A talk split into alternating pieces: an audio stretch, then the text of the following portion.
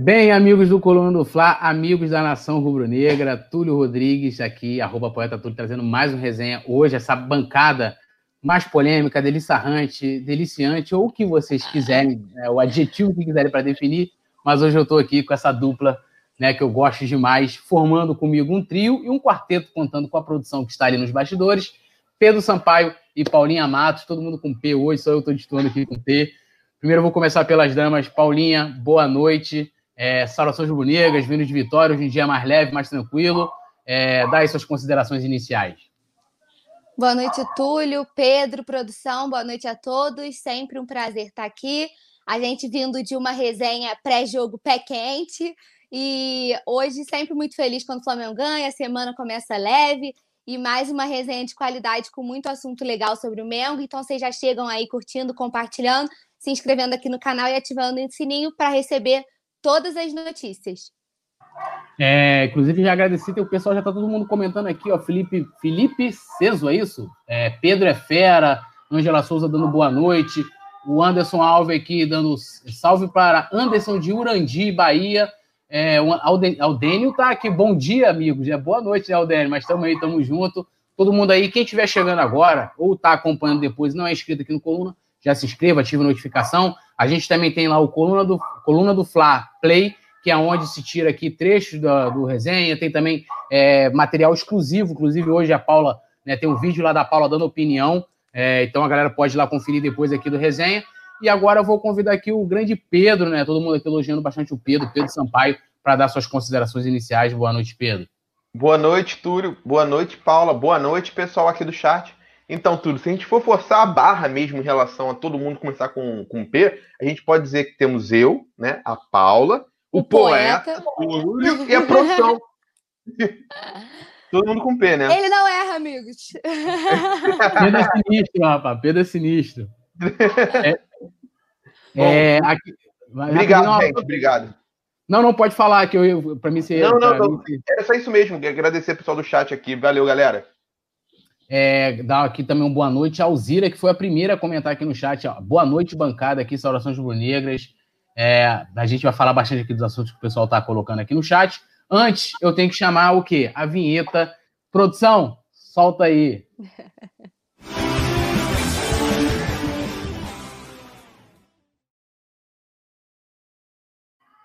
Bom, assuntos para polemizar não faltam hoje. Né? Ah, é, tem aí hoje, ó. Quem Vai é o jogador? começar o desafio. É, a galera já pode ir comentando ali, pelo que eu tô vendo, eles que ele. Pô, cara, eu acho que eu sei quem é, mas tudo bem.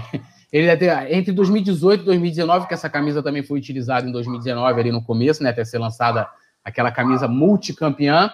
E daqui a pouco a gente vai passando as dicas aqui, conforme entre uma pauta e outra. A produção vai dando uma dica para gente. Eu ainda não vou arriscar. É, e o primeiro assunto polêmico da noite, nós temos vários, que é a condição do gramado do Maracanã. O Coluna do Fla fez uma matéria né, falando sobre isso. É, o assunto também foi pauta né, no, no jogo né, entre Flamengo e Fortaleza, e realmente a visão que você tinha do campo, assim, horrível, né? Assim, parte destoando uma da outra. O, o, Diego falou depois da partida, né? Enfrentamos dois adversários hoje, o Fortaleza e o Campo. E o Marcos Braz depois soltou os bichos também. E a matéria do Coluna do Fla traz lá informações de que a empresa pretende em breve é, fazer a reforma e tal, essa coisa toda, coisa que já vem falando há algum tempo. Eu também fiz uma matéria sobre isso no Coluna, é, é, trazendo informações que já havia descontentamento interno com relação ao, ao gramado, né? E vale lembrar, né? O Flamengo vai ter muitos jogos, o Fluminense também, são os dois mandantes, né? É, os dois times que têm lá a concessão do, do estádio por enquanto.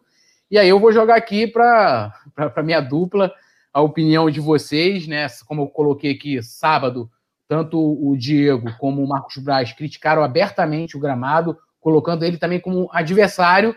E tem um. Vale lembrar que o Flamengo não tem como dizer, ah, foi administrador do estádio, não sei o quê. O Flamengo é responsável aí pela gestão. Vou começar aí pelo Pedrão, só para dar invertida aqui, como a palavra inicial foi da Paula e depois foi do Pedro, eu vou invertendo aqui. Pedrão, começa falando aí dessa situação do gramado, dessas críticas agora bem abertas sobre, sobre aquele pasto que tem no Maracanã. É, assim, o gramado do Maracanã, é, todo mundo está vendo, eu não preciso dizer, ninguém precisa dizer, que está muito abaixo do ideal. E para o futebol ser bem jogado, é preciso que o gramado esteja bom. Seja aqui, seja na Espanha, seja na Inglaterra, uma das prioridades para um bom espetáculo, sem dúvidas, é o gramado. Então, o Flamengo está, obviamente, é, se atrapalhando por causa do gramado. Né? O espetáculo como um todo, mas um time que naturalmente é mais técnico que os adversários, acaba se atrapalhando mais.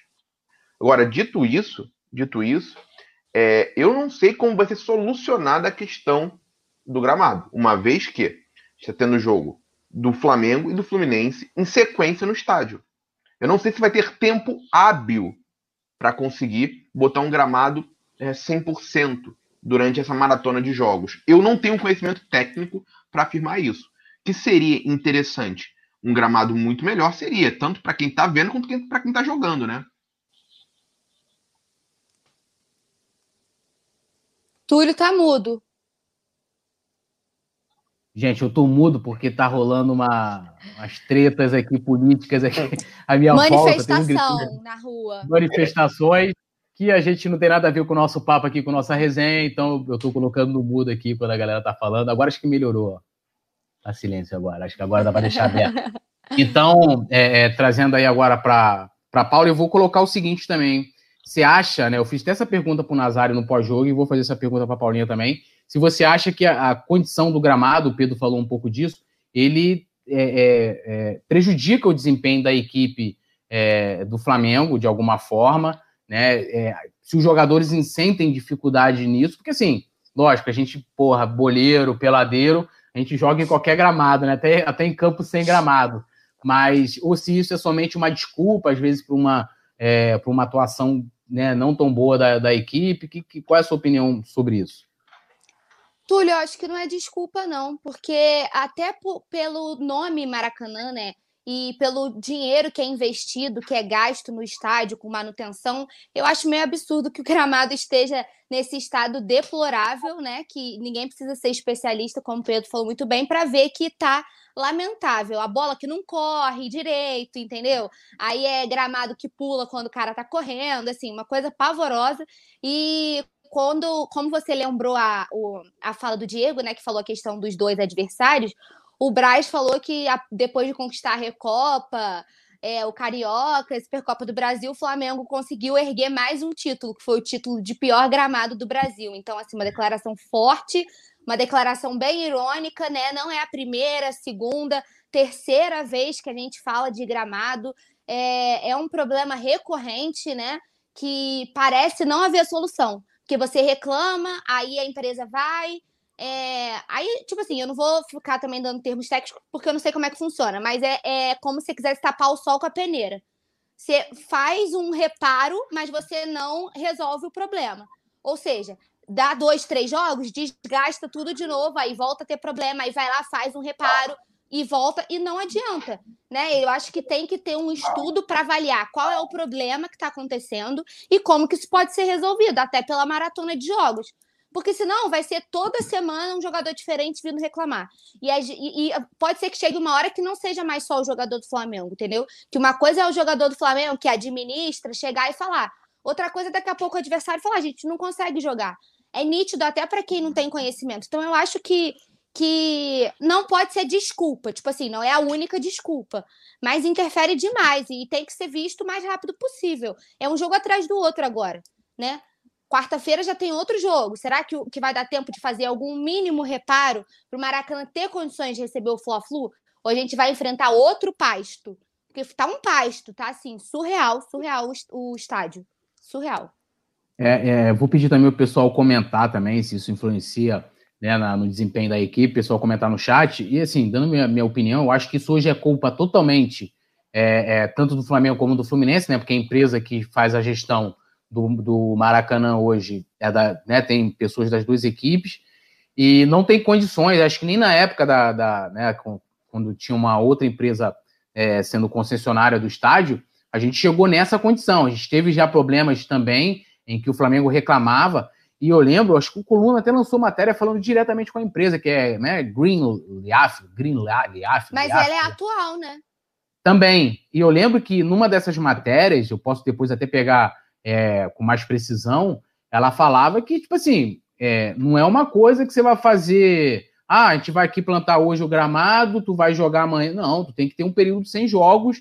É, não é uma coisa que você, vai, você faz da noite para o dia, porque quando eles, você coloca o, a grama, é, você precisa com que a, né, ali o, o solo absorva, e, e, se você tiver alguma movimentação em cima, isso dificulta. Tem a questão também do, né, do sol, do raio, dos raios solares. Então, assim, é uma série de coisas que não vai se resolver de um dia para o outro.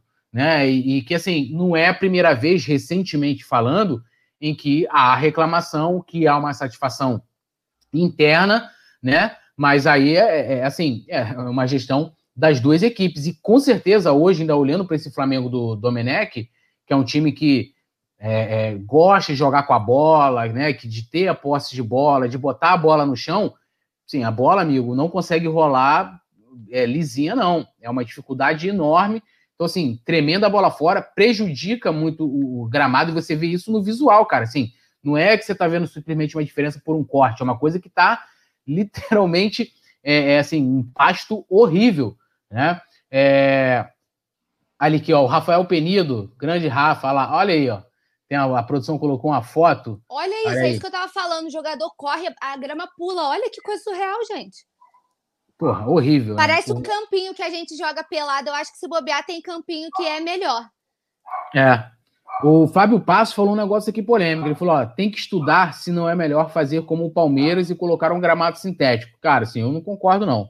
Eu acho que tem que não, ser. Assim, eu, eu, eu, a princípio, Túlio, eu, eu não gosto de gramado sintético, tá? pro futebol, mesmo gramado sintético mais moderno, que é o que temos hoje em dia. Porém, para jogar com gramado esburacado, é melhor gramado sintético.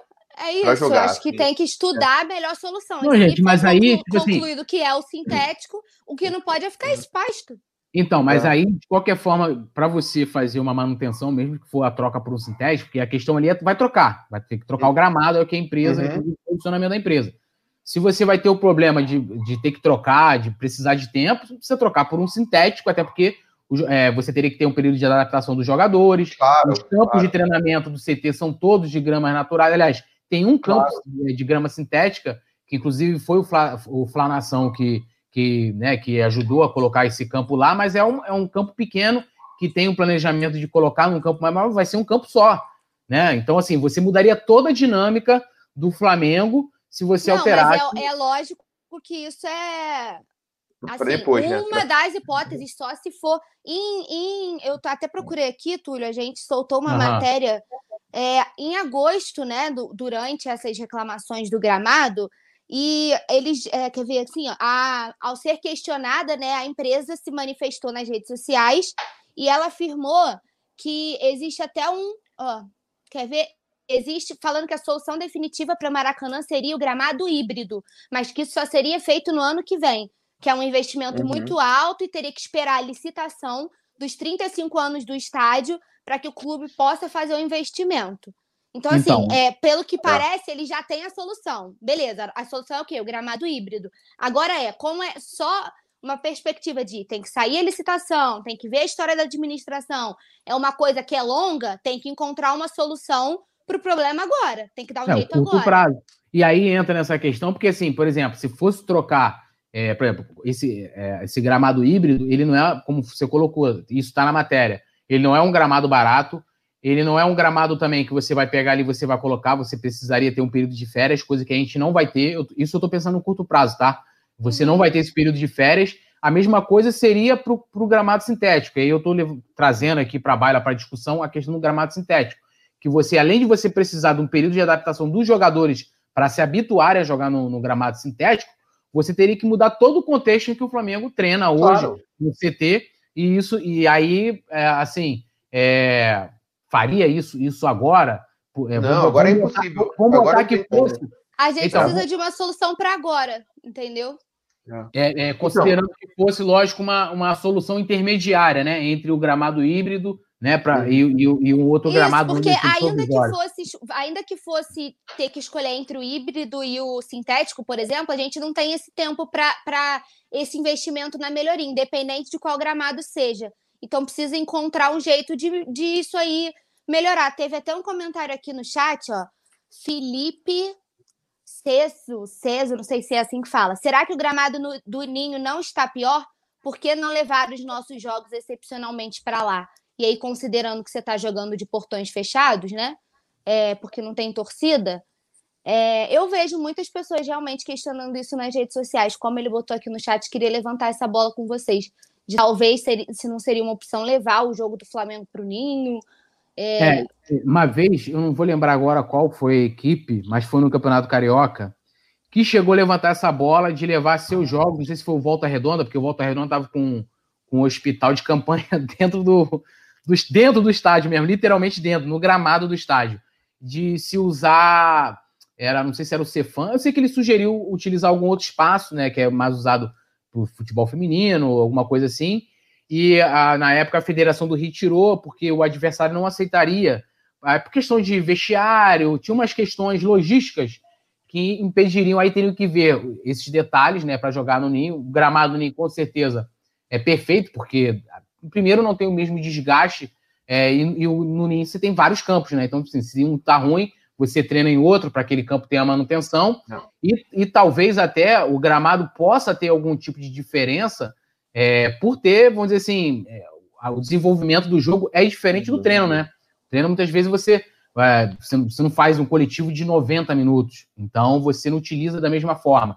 Vou dar uma lida aqui no pessoal e a gente pode, continuando debatendo, daqui a pouco a gente vai colocar aqui na tela a primeira dica da posição para saber quem é o jogador. O Rubens Freitas falou que ó, a Gávea não tem estrutura para a transmissão, também teria que ver essa questão também, mas uhum. eu acho que o, o Ninho talvez sim. Né? É, o James Leal Borges fala que a única solução no atual momento seria Flamengo e Fluminense jogarem em outro local para consertar o gramado Maracanã. Eu acho que seria. É, isso. alugar um outro estádio, é. né? E, é, e tem que ver, gente. Isso. Eu, eu não sei tá, como é o acordo do Flamengo como administrador do Maracanã. Eu não sei se tem há um compromisso em jogar o número X de jogos por tem, ano lá. Eu não sei. Tem, eu tem, não sei. Tem um número, um número mínimo de jogos lá. Mas aí você consideraria isso com o público, né? Pô, Agora mas aí você público. tem que considerar é. que eu tenho um número mínimo, mas o gramado não me fornece o mínimo de estrutura para eu jogar.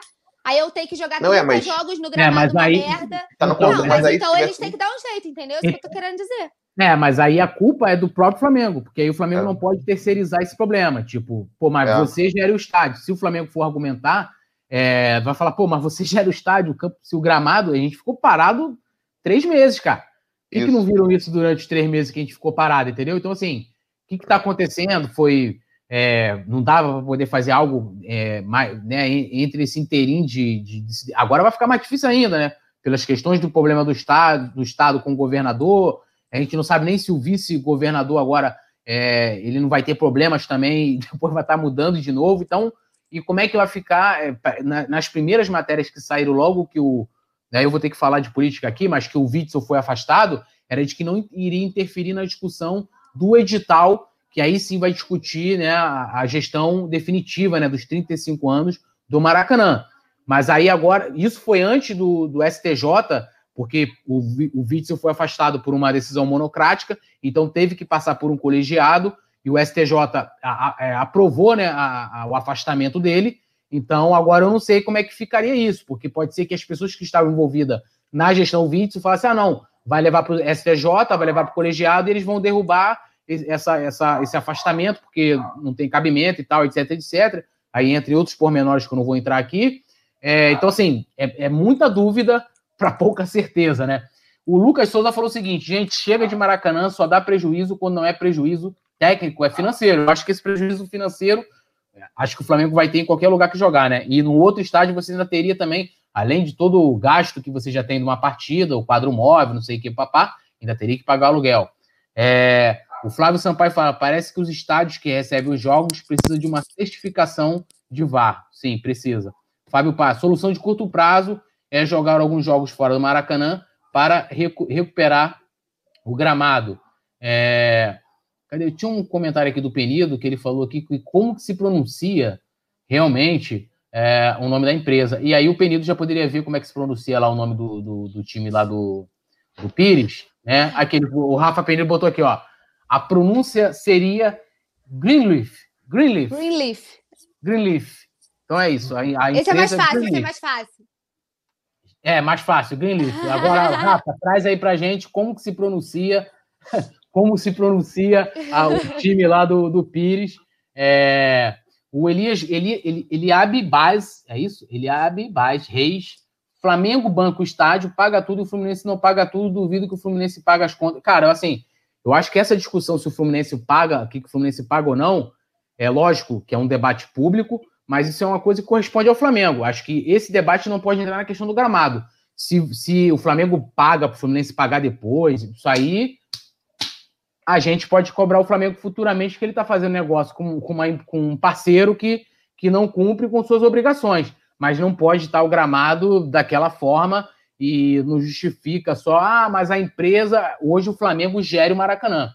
É, o Ione, Ione, Clay Moura, Paulinha, meu boa noite aqui com o coraçãozinho, Paulinha, fazendo sempre sucesso. Vou pedir para a produção colocar a primeira dica aqui de quem é o jogador. Olha ali, ó.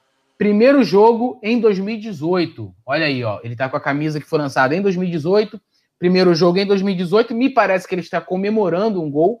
Então você já tira ali a possibilidade de ser é, alguns jogadores, ainda mais no time de 2018. Primeiro jogo em 2018. Então, galera aí, ó, quem é o jogador? Primeira dica. Inclusive, convidar também a galera para interagir com hashtag resenha ao vivo, tá? Resenha ao vivo no Twitter. Eu vou pedir para Paulinha se ela pode ficar de olho lá e se pintar algum comentário de lá, a gente vai priorizar aqui também é, nos, nos debates. Agora o pessoal estava pedindo muito para a gente falar do Pires da Mota, né? Ontem o coluna do Flá deu essa informação. Túlio, rapidinho, tem muita gente que ainda tá. Eu não sei se chegaram agora, tem muita gente perguntando por que não usar a Gávea. É, a gente tava, a gente levantou essa bola aqui, né? Só para o pessoal que, que chegou uhum. agora. É, a gente levantou que tem que ver se tem estrutura para transmissão, precisa de autorização pós de VAR, enfim, tem todo um procedimento aí por trás que às vezes teria condição é, pelo gramado e por não estar tá tendo torcida, mas teria que desenrolar por trás, assim, nos bastidores, as burocracias para poder, é, se fosse o caso, utilizar lá, só para inteirar o pessoal. É, e vai lembrar que a Gávea não tem refletores para jogo à noite. Então, se fosse considerar essa possibilidade e dando condições para ter o VAR lá, que eu acho difícil pelas condições é, dos vestiários e tal, papapá, é, não daria para, por exemplo, você ter um jogo à noite. Então, isso já praticamente tira a possibilidade Estão de ter um perguntando jogo... do Ninho do Urubu. Da Ilha do eu Urubu. Acho... Ninho do Urubu, não. Ilha do Urubu. É. Sabe qual é a solução que me parece mais viável, só que eu não sei se vai haver acordo? Para mim pode ser o Engenhão. Né? Pode ser solução é, mais viável. Poderia jogar em volta redonda também. É, mas já tiraram já aquele o hospital de campanha que estava lá no, no gramado? Não, não desmontou tudo? Todos eu do estado eu acho que foram desmontados. É, eu Posso estar falando coisa, mas eu acho que todos do é, estado já foram desmontados. Todos os hospitais eu não tenho, eu não sei dizer. Deixa eu, eu vou procurar aqui. Agora, Volta Redonda, para mim, nunca é uma boa opção pelo tempo de locamento, né? É uma viagem também para o clube que está jogando é, em casa. Também. Mas, assim, ah. é, tem todas essas questões, inclusive quando na volta do Carioca, é, os estádios que foram, né, que foram aceitos para receber jogos foi São Januário, Maracanã e o, o Engenhão, né, por serem estádios que, por abrigar o VAR e essa coisa toda.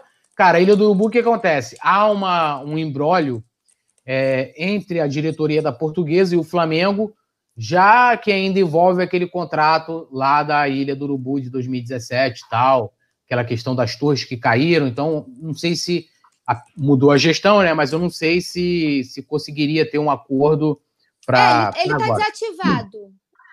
E também tem isso, eu não sei se tem eh, torres de iluminação lá para jogos à noite, porque quando o Flamengo jogou lá, o Flamengo colocou as torres de iluminação para ter jogos à noite. É. é, e duas torres caíram e eram, e eram torres que pertenciam ao Flamengo, né, que foram doadas, se não me engano, pela Globo, é, foram doadas para poder ter, ter jogos à noite. Então eu não sei se, se a, a portuguesa colocou outro, é, outro, outro, outras torres de iluminação lá. Eu, eu não sei como é que ficou isso. Então Acho que já tira a possibilidade, se tivesse possibilidade também de mandar jogos lá com VAR, eu acho que seria uma das opções para o Campeonato Carioca, né? E não foi. Né? Não foi uma. Eu acho uma... que ele está desativado, assim mesmo, na, na real. É. Então, assim, podemos passar para, para, o, para o tópico Pires da Mota. O Rafa Penido vai trazer para a gente como se pronuncia o nome da equipe. Ontem nós demos no Coluna do Fla, né, que foi que foi até uma informação do, do Vene Casagrande, um abração aí para o Vene, é, sobre né, Pires da Mota de saída para o futebol turco, e seria por empréstimo de um ano, com valor de compra fixado em 3 milhões e meio de euros, que daí, na cotação atual, 22 milhões de reais. Né? Vale lembrar que ele foi comprado aí por quase 26 milhões de reais. O Flamengo fez um investimento alto, desculpa, fez um investimento alto no Pires, nunca teve um espaço no elenco, acho que o Pires nunca teve uma sequência adequada para mostrar se servia ou não servia, porque ele sempre teve uma grande concorrência, né? Quando chegou tinha Arão, tinha é, Cuejá, e aí depois, aí, aí ano passado chegou Gerson, chegou, né? Agora tem, pô, Thiago Mota, tem uma Thiago série Maia. De... Desculpa, Thiago Maia, né? uma série de, de jogadores na frente dele, inclusive hoje ele é a quarta, né, sei lá, opção para jogar. E aí eu queria saber de vocês, né? É... O que vocês acham aí desse interesse? Vocês acham que tem que liberar mesmo? Aí agora eu vou inverter aqui a minha, o meu lado, vou, vou entrar com a Paulinha aqui.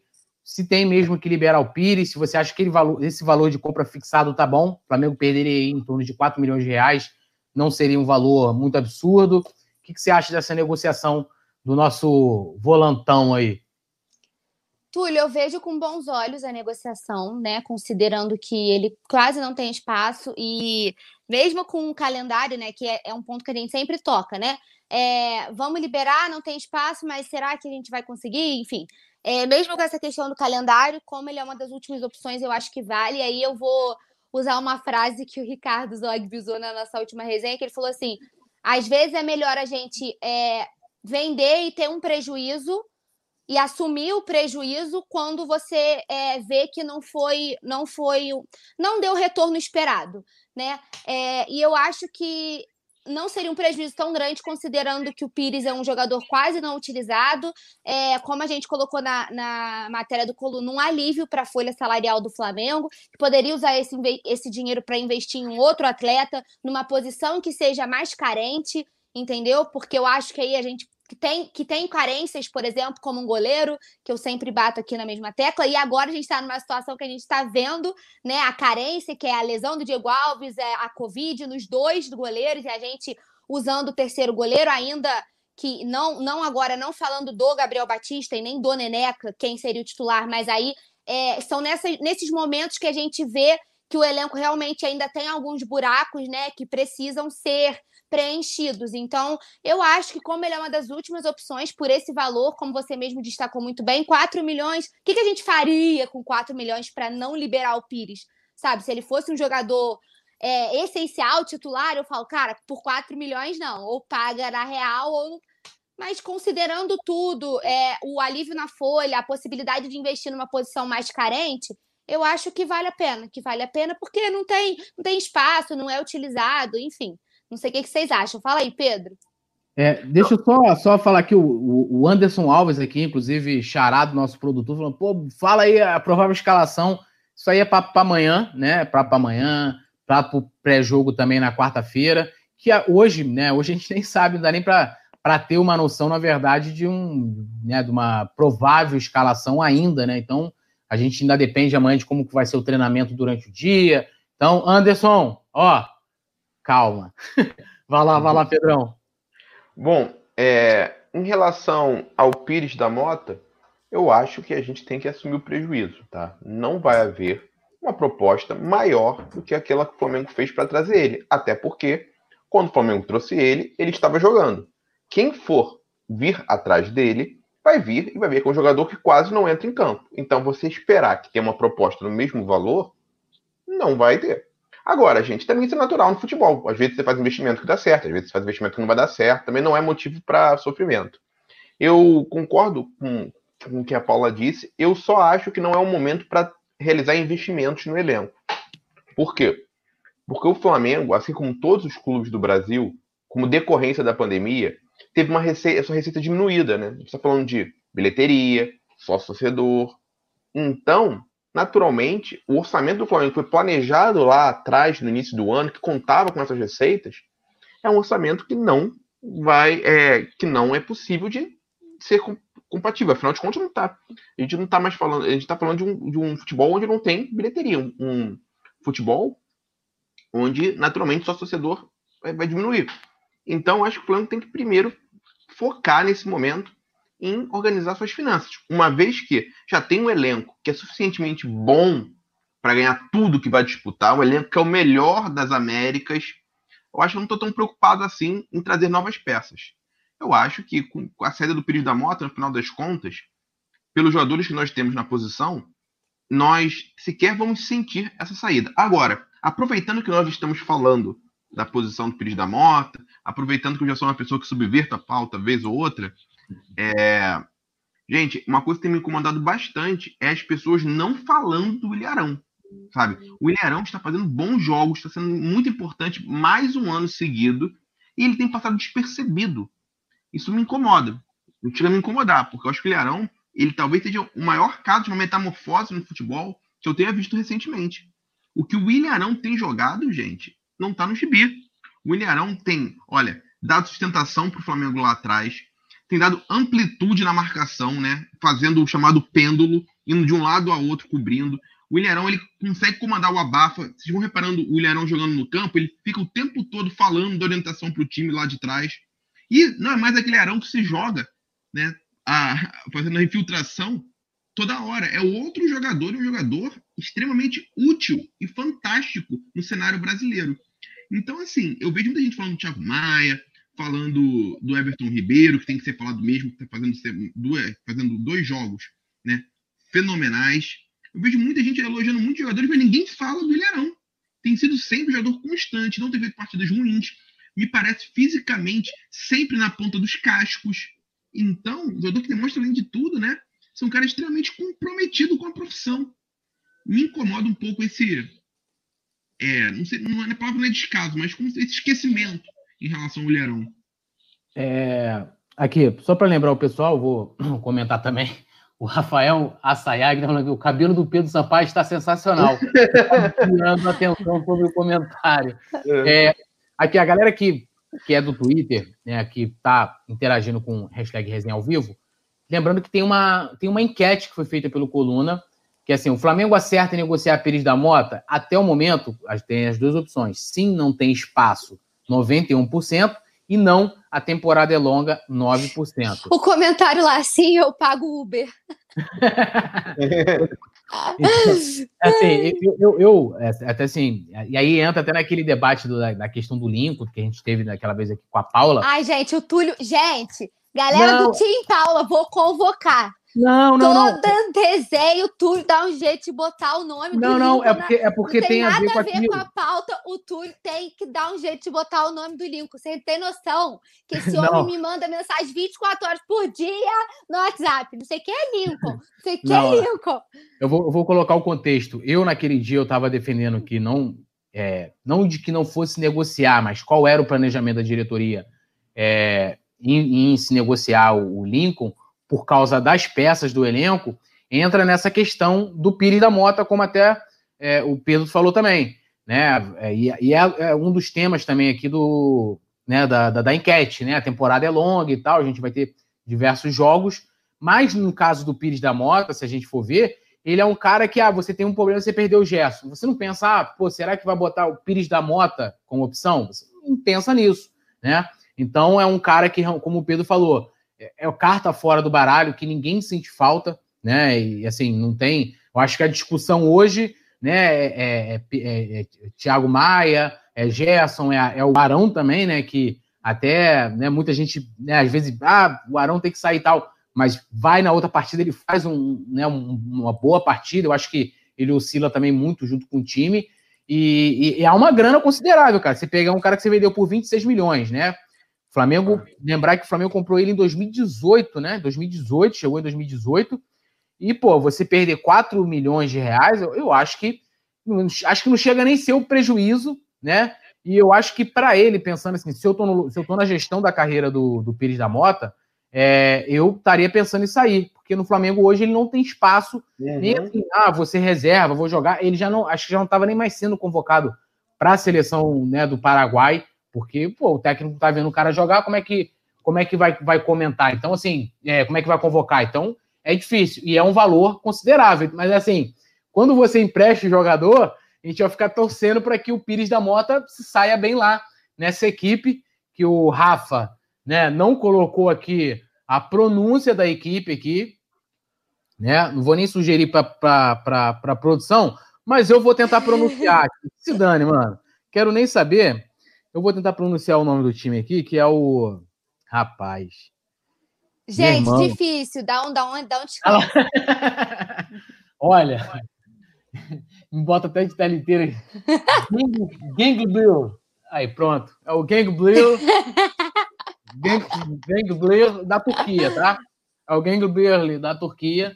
É o time. Mano, é impossível. Duvido que alguém, nenhum comentarista, ninguém, ninguém conseguiu pronunciar o nome desse time, que é impossível. Se alguém aí falar turco, a gente aceita uma ajudinha para pronunciar esse nome aí, mas no momento, vocês nos desculpem, ele vai para a Turquia porque a gente não consegue falar. Não é, consegue. Aí é demais aqui também para gente. A gente é bilíngue, mas nem tanto. Turco já é demais, né? Difícil, difícil. Uhum. Vou dar a lista pro pessoal, a produção já pode ir preparando a outra dica do jogador. É, o Flávio Sampaio, olha aí, ele, ele é charado Pedro, né, de sobrenome, e aí ele também está subvertendo a pauta, mas voltando. Mas eu acho que é um comentário pertinente dele que falando o seguinte: posso voltar ao VAR? Depois do Fla-Flu, o Flamengo só volta a jogar no Maracanã dia 4 de outubro. Poder, poderiam ser 25 dias sem jogos no Maraca se o Flu mandasse seus dois jogos no período no Engenhão. Aí, amigo, aí envolve terceiros, né? Eu acho difícil, não sei vocês, mas eu acho difícil. Seria uma boa saída, tá? Eu acho que seria uma saída muito boa. E aí, de repente, até para igualar, o Flamengo poderia mandar alguns jogos no Engenhão também, mas a gente sabe da relação muito conflituosa que a diretoria do Botafogo faz questão de ter com o Flamengo. Esse presidente, o Mufarrege, menos do que o anterior. Mas o que, que, vocês acham aí desse comentário do, do, do Flávio? É, assim, Óbvio que no mundo ideal seria muito legal o Maracanã ter um, um espaçamento de jogos que fosse possível trocar o gramado. Mas como você bem apontou, Túlio, né, a, existe uma, uma, terceira variável aí que não é o Flamengo e o Maracanã. Então, assim, nem cabe muito a gente aqui questionar isso, porque depende de não ter jogos no Maracanã. E, né, como o estádio do Maracanã, é bom sempre lembrar, não é do Flamengo, o Flamengo é o administrador do, estado, do estádio, então, outros clubes, como o Fluminense, jogam lá. Então, assim, é, vai depender do Fluminense não jogar lá. Agora, eu não sei também se para o Fluminense é, é, uma coisa viável jogar no Engenhão. Eu não sei qual é o custo disso. Não sei. Então, eu acho que vai acabar que não vai acontecer. Vai continuar jogando no Maracanã. Eu não sei exatamente quais são os acordos para isso acontecer, né? É, os contratos e tudo mais. E você, Paulinha? É, eu acho que seria assim, seria uma opção, seria pertinente, mas até para a gente dar uma opinião é, mais fundamentada, assim, a gente precisaria saber como que funciona tudo por trás. Como que é o acordo com o Maracanã, qual é a viabilidade de mandar o jogo para lá ou para qualquer outro estádio. Então, a gente precisaria saber é, mais ou menos como que funcionam os trâmites aí nos bastidores para poder opinar, então, melhor. No mundo ideal, seria legal que é, pudesse dar esse descanso para o estádio para dar poder fazer pelo menos um reparo para que aguentasse essa maratona. Mas vamos acompanhar nos próximos dias, né? Vamos ficar de olho para ver como é que vai estar tá no Fla-Flu, se ainda vai continuar esse pasto, se eles vão tentar fazer algum milagre para melhorar, nem que seja 1%. É, Túlio, rapidinho, estão uhum. pedindo aqui no, no chat para a gente falar sobre os goleiros. Porque eu acho que me ouviram falando aqui da. Que eu falei que seria uma opção se fosse para pensar em investir. Paula fala sobre os goleiros. Então, eu vou falar rapidinho, tá? Só para claro, só para responder. É, como eu, para emendar no que eu já estava falando, eu acho que o Flamengo precisa dar uma atenção, tentar buscar um goleiro, se não para agora, para esse final de ano, mas assim, já começar a estudar o mercado, né? A, a janela da Europa reabre em outubro, é, então, às vezes, alguém já está empregado, a gente não poderia trazer agora, enfim, tudo isso pode ser discutido, mas acho que o Flamengo necessita de um goleiro né? E aí a situação que eu tava, só para englobar o que eu tava falando, a gente, Diego Alves saiu com lesão, César assumiu, aí César pegou Covid, agora o Diego também tá com Covid e a gente tá com dois meninos da base, né? O Gabriel Batista e o Neneca. E entre os dois, eu escolheria, já falei aqui outras vezes, o Neneca para ser titular. Eu acho ele mais técnico do que o Gabriel Batista. É, acho que merece a oportunidade. E não sabemos ainda como vai ser. A tendência que o Gabriel né, é, fique, né? Até então, ele que está sendo titular, porque ele é o terceiro goleiro, por essa hierarquia toda. É, mas, na minha opinião, eu colocaria o Nené, que eu acho sim que o Flá tem que dar uma atençãozinha para essa posição. E você, é, Pedrão? Eu, eu discordo, na verdade, né? Se a gente estivesse falando de um segundo goleiro, é, talvez eu pensasse concordar. Se a gente está falando de um terceiro goleiro, terceiro goleiro acaba jogando em momentos muito é, atípicos, como é esse que agora está sendo passado. Não é normal ser o terceiro goleiro entrando em campo. Você vai contar nos dedos nos últimos 10 anos quando o terceiro goleiro do Flamengo entrou em campo para jogar. Não é uma coisa comum.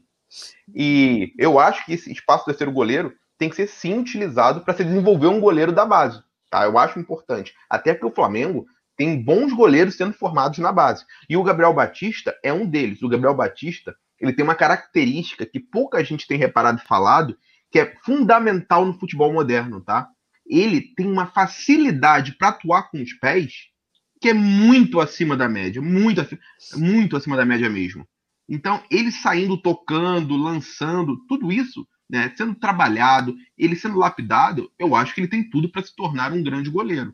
É claro, gente, que nesses últimos jogos a gente tem visto que ele é um goleiro em desenvolvimento oscila, oscila bons e maus momentos. É natural pela idade. A posição de goleiro, né? Tirando o, o Donnarumma, que é, uma, que é um extraterrestre, né? É, que é uma coisa muito fora da caixinha. É, é, dificilmente você vê um goleiro jovem sendo extremamente decisivo, um goleiro jovem que dá sinais de estar pronto. O goleiro geralmente demora um pouquinho mais a maturar. Também, geralmente, tem uma carreira um pouco mais longeva que as outras posições é uma, é um, uma posição muito específica no futebol, com características muito próprias. Tirando o Donnarumma, eu não lembro de outro goleiro que com menos de 20 anos tenha assim brilhado, brilhado mesmo. Né? Vocês podem até me trazer alguém, mas eu não lembro. É, então, eu acho que o Gabriel Batista tem potencial, tem futuro, tem características muito interessantes para o futebol moderno. Ele fecha muito bem o ângulo. Né? Tem algumas coisas é, relacionadas ao nervosismo que é natural. É, alguns posicionamentos têm que ser, às vezes, melhorados na saída de bola, saída de bola que eu digo, aérea, né? E tudo mais. Mas, no geral, eu acho ele bom goleiro. A Mari botou o Júlio César aqui, mas o Júlio César, com menos de 20 anos, não era, não era fantástico. Tá? Não era fantástico. Ele vai se tornar o goleiro que ele é posteriormente. É, inclusive, essa questão de atuar com os pés que você falou, estou é, me lembrando aqui de uma, de uma thread que o, que o Theo, né, que, já, que teve aqui, inclusive, com a gente, ele fez falando sobre, né, porque, é, sobre essa questão de atuar, do goleiro atuar, fazer parte do esquema tático da equipe, porque quando você está saindo com a bola ali, você tem um goleiro que saiba jogar, ele é mais um jogador, né? E aí você no campo, né? Você tem 10 jogadores de linha, então teoricamente vai sobrar algum jogador ali para receber essa, essa, essa bola, né? É, e aí ele até coloca um exemplo daqui do time do, do Cruyff, do Barcelona do Cruyff, que é do, do goleiro chamado Busquets, que é o pai do Sérgio Busquets, que é, ele era horrível garrando praticamente, mas o cara era muito bom no lançamento, era um negócio assim incrível, meu irmão, era uma parada é, é, é, assim, sinistra, né? E, e, esse conceito do lance do, do, goleiro que joga com os pés e tal, é uma parada super bacana, galera que quiser depois dar uma pesquisada sobre isso, o Cruyff, isso vem da escola do Cruyff, que é né, onde o, o Domenech tem a sua referência, que ele fala, eu gosto de futebol, sou apaixonado por futebol por causa do Johan Cruyff. E aqui, deixa eu só dar uma lidinha aqui, ó. O Eldon Castro falou, ó, Pires tem que vazar. Voltando ao lance do Pires aqui. É, o Felipe Torres falou, ó, o Flamengo tem que liberar alguns jogadores sim. Hoje o elenco está recheado e com poucos jogadores para entrar mesmo com o rodízio do Pepe Dominec. A gente vai falar do rodízio depois, mas aí, Felipe, tem que olhar necessariamente que posições você está falando isso, né? Tem algumas posições que a gente não está é, tão, tão né, com tantas opções assim. Hatim, BR fala, Pires, 26 milhões, mesmo preço do BH. É. Luiz Carlos fala aqui, ó, Pires não é ruim. O problema é que o elenco é muito bom. Ele é titular em qualquer time do Brasil. O Felipe Torres acrescenta que a carência né, do Flamengo hoje é na lateral direita. Já tem galera dando sugestões aqui de quem possa ser o jogador. Fernando Ferreira falou Henrique Dourado. Não sei. Leilau... Não, é 2018, Dourado não pode ser. Não, Dourado jogou em 2018 no Flamengo. Não, não jogou em 2019 no Flamengo. Não foi? 2019, não, Dourado. Dourado, Dourado 2018. Dourado 2019. Ele jogou 2019 no Flamengo. Não foi ou não? Não. Dourado, eu, eu sei porque o Dourado é 2018, porque o Dourado foi, foi o. Era 2018, é 2018, é. Ele chegou já em 2019 também. É, ele, fe, ele, fez, ele fez o primeiro foi. gol com o novo símbolo, o novo CRF, né? O é CRF modernizado, mesmo, foi, é. foi, foi, com ele. É, Dourado, o, Dourado veio justamente pro, pro lugar do. Que seria do, do ausência do Guerreiro, né? Uhum. É isso mesmo, 2018. Falei aqui, é isso mesmo. Só que não foi o Dourado, não, gente. O Dourado não fez o. não atuou no, no, no jogo, não. É, Aldivan Souza, ele fala aqui, ó, colo coloca o Pires como zagueiro, já que tem uma carência na posição. Gente, não vamos ficar improvisando, não. A gente já tá vendo que não tá dando certo. A galera também falando bastante, continuando, né? Falando bastante sobre, sobre o, o a questão do gramado, né? A gente já debateu bastante, já voltou também é, é, no assunto. É, o Rafael Assayag fala que só, só assusta ter liberado ao mesmo tempo o Vinição, o Hugo Moura e o Pires da Monta muita gente liberada simultaneamente. Vale lembrar aqui para o Rafael que há um planejamento, pelo menos para os atletas da base, de que os que não forem conseguirem ser aproveitados, é, até pela questão da pandemia também, para eles poderem jogar, é que o Flamengo vai liberar realmente, negociar o maior número de atletas possíveis, para que esses atletas possam jogar, né? Porque até hoje a base ainda a gente não, não tem ainda, né, assim, de forma concreta, é, um calendário para o futebol de base. Então, você negocia esses jogadores, você consegue também liberar um pouco é, a folha e essa coisa toda. O Alessandro Lopes está falando que essa foto é do Vitinho, que é para descobrir o jogador, não sei. É, o Amari Araújo falou o seguinte aqui, ó, início do Carioca, o Flamengo jogou com o Sub-20 e o Gabriel foi bem seguro. Concordo com o Pedro, normal ele ficar nervoso, ela, ela sabe aqui. Bom, agora a gente vai para desenvolvendo aqui a nossa pauta. Produção dá para colocar aí mais uma dica aí do, do, do, jogador? Olha aí, ó. Quem é o jogador? Ele, o, prime, o primeiro jogo, a primeira dica no caso, o primeiro jogo em 2018, vestiu a camisa do Flamengo, o manto sagrado, 46 vezes. Então a galera já pode também aí ir sugerindo, né? Então já é, sabe que o Vitinho não é. Ah, o Vitinho não tem 46. Ah, não, o Vitinho chegou a 100 jogos, 100 jogos, a 100 né? jogos, entendeu? Não tem como. É, e aí também já dá dica que esse jogador não está hoje no não Flamengo. Não está mais, é, vestiu, é, vestiu passado. Não, não, está mais vestindo, então já é mais uma dica. A galera falando aqui, ó, Uribe, deixa eu ver. É, a galera esquece o Lincoln, galera. Esquece o Lincoln. A galera quer falar do Lincoln, Paulo aí. Não sou eu. Não, gente, Alô, Tim Paula, aí, ó, Lincoln é muito ruim, Lincoln é muito ruim, vende o Lincoln, mano. Não, mas o, mas é? o Lincoln não tá nem em pauta, igual aqui, ó. Isla ah, você melhor que, que chamou o Lincoln não, pra, não, pro, pro começo usei... da conversa lá atrás. Não, não, não. Vem fugir usei... de suas responsabilidades, não. Eu usei o contexto do debate que a gente teve para trazer. Você que era sempre parecido... dá um jeito de botar o Lincoln na conversa. Não, é não isso. tem. Se tiver, se, se domingo. Fora tivesse... Lincoln, boa, ó, Fernando Ferreira. Se domingo tivesse resenha, eu só ia lembrar o seguinte: ia falar quem foi o responsável pela movimentação do segundo gol do Flamengo? Só ia falar isso. Produção! Mas... Por favor, aí. Ó, agora a gente vai falar de um assunto que foi tema aqui, polêmico, inclusive, no Resende semana passada aqui com o Pedro também, que foi a questão do famoso, agora tão falado, debatido, rodízio do Dominec, né? A gente está vendo aí né, que o Domi é, tem é, feito um rodízio, né? que eu ainda não me convenceu esse rodízio, vamos dizer assim, e aí eu vou explicar depois o porquê que não me convenceu.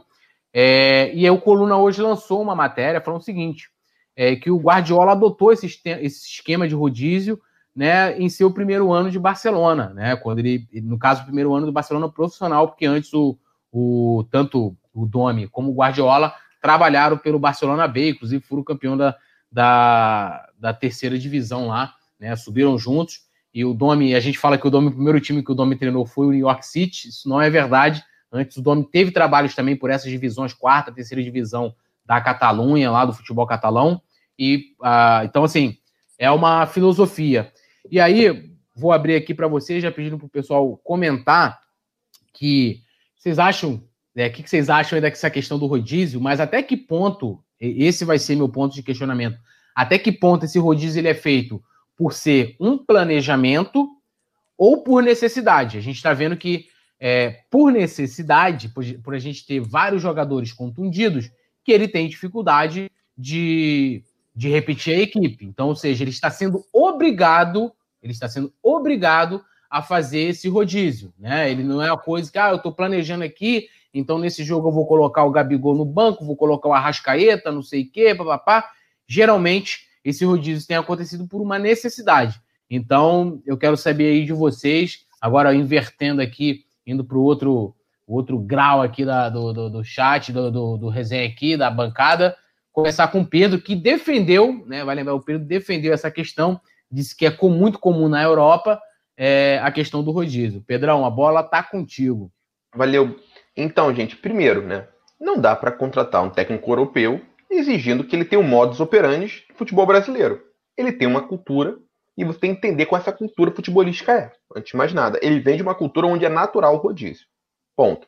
Segundo, a gente está vivendo um momento totalmente atípico e fora da curva no futebol devido à pandemia. Os jogos estão encavalados, um atrás do outro, como o próprio Domenech falou na, na coletiva de sábado, né? jogando de três em três dias. Jogando de três em três dias. Jogando de três em três dias, galera, não é simples você conseguir recuperar os atletas para estar tá sempre na ponta dos cascos. Então, eu vejo como naturalidade ele rotacionar o elenco, por motivos óbvios. Fisicamente não vai dar para sustentar três competições, querer ganhar três competições com todo mundo jogando todos os jogos. É, fora que, ah, o pessoal fala, ah, mas o Jesus não fazia isso. Vamos lá, o Jesus, primeiro, o Jesus rodava, tá? Não tanto, claro, era diferente, mas ele fazia substituições pontuais em alguns jogos. Segundo, o Jesus, ele não tinha esse leque de opções que o Flamengo tem hoje. Inclusive, é justamente o Jesus o responsável por pedir o aumento da quantidade de opções, justamente para poder é, usá-las. O Jesus não pediu para contratar toda essa galera para ficar entregando Gatorade, né? Não foi. Ele pediu porque ele queria né, ter mais opções para botar em campo. Além disso, o calendário que Jesus teve é um calendário muito mais folgado que o calendário que o Domenech vai ter. Como, de, como o calendário de todos os demais técnicos do futebol brasileiro. Ah, o São Paulo roda elenco, tá? O São Paulo roda tanto quanto isso. Rodava no Santos, tá rodando mais ainda agora no Atlético. O, o Cudê né? O Cudê está fazendo isso.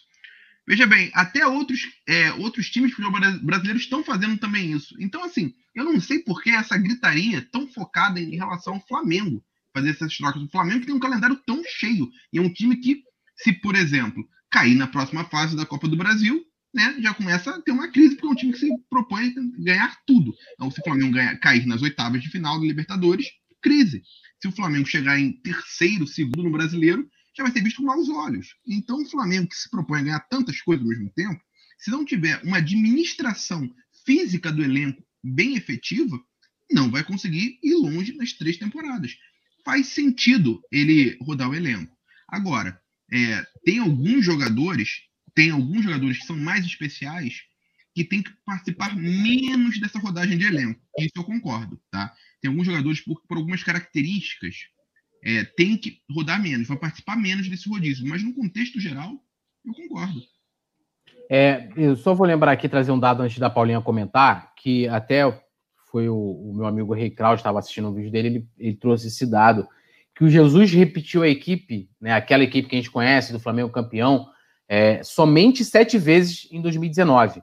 Mas aí tem uma questão do seguinte, que eu nunca vi, é, não lembro, tá? Do Jesus ter usado isso como planejamento, ou que na Europa é assim, e até que ponto isso foi por necessidade. Nem todos os jogos ele, ele, ele podia contar com todos os atletas que ele achava que, que era, vamos dizer assim, o titular ideal, o dono da posição. Né? E a gente teve jogos, inclusive, que ele poupou. Não era rodízio, era poupar mesmo. Eu posso lembrar de um jogo, inclusive, aqui: Flamengo e Atlético Paranaense, no, no segundo turno do brasileiro, em que a gente ganhou lá do Atlético Paranaense por 2 a 0 tendo como laterais René de um lado, tá? E o Rodinei do outro.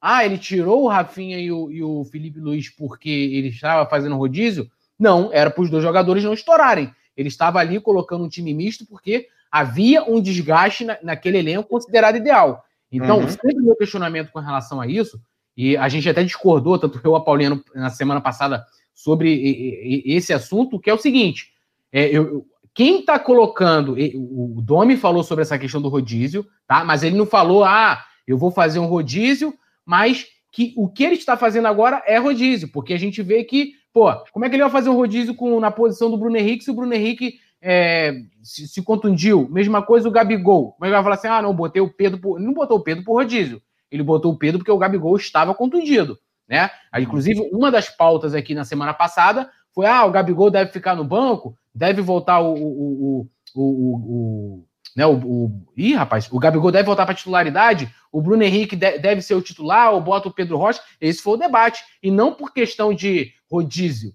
questão de produtividade. O Pedro Rocha entrou na, na, na partida contra o Bahia, fez chover. Jogou pra caramba. Falou assim, pô, será que o Bruno Henrique tem que ser. Então, assim, eu acho que é diferente uma questão do técnico fazer por planejamento, tipo, ó, eu tenho um planejamento em que eu vou adotar um rodízio, né? E aí também, né, você não vai escolher competição, que foi até mais ou menos o que a gente falou semana passada, né? Sobre que é o que o Renato faz. Ele escolhe uma competição, então ele coloca o melhor naquela competição que ele escolhe, que geralmente é o mata-mata, que é uma competição de tiro curto, e deixa o pontos corridos de lado, né?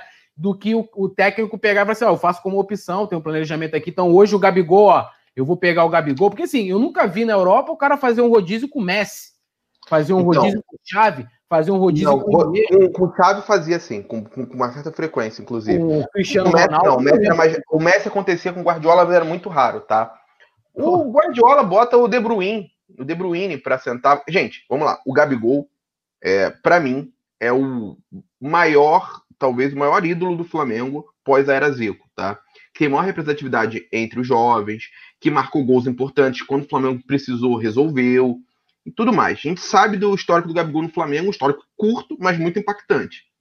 Porém, por mais que esse histórico do Gabigol seja grandioso no Flamengo, seja sensacional, o... não se compara ao histórico do Agüero no Manchester City. O Agüero é o maior jogador da história do Manchester City, o maior ídolo, e ninguém discute isso lá.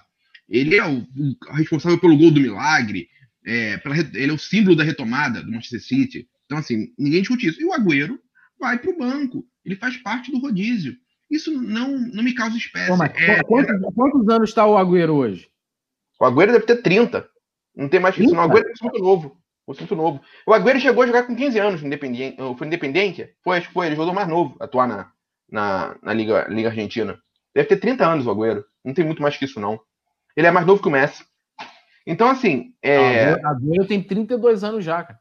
Tem 30, mas 32? 32. É por aí.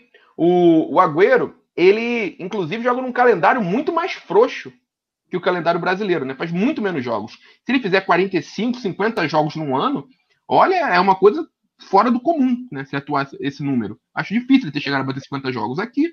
Futebol brasileiro é normal. Ainda mais neste momento grandes jogadores na Europa sentam no banco em alguns momentos. Eu não acho que o Domenech está fazendo rodízio por fazer rodízio. Só não. Acho que ele deve ter um estudo fisiológico, que ele está vendo a evolução física dos atletas, é, que vai vendo, olha, se chegar jogando todos os jogos lá em dezembro, vai ter jogador estourado na, na reta final. Eu preciso fazer um planejamento desde esse momento. Ficaram muito tempo parado, é uma retomada, é uma retomada já num, num, num momento crucial do futebol brasileiro que todos eles têm que estar na ponta dos cascos, ganhando jogos desde o início.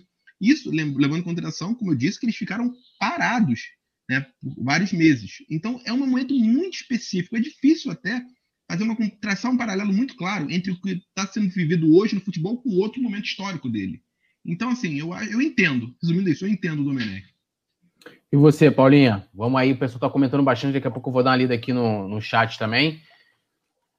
Eu acho que assim, Amanda. quando a gente fala de rodízio, não é que eu não seja favorável, tá?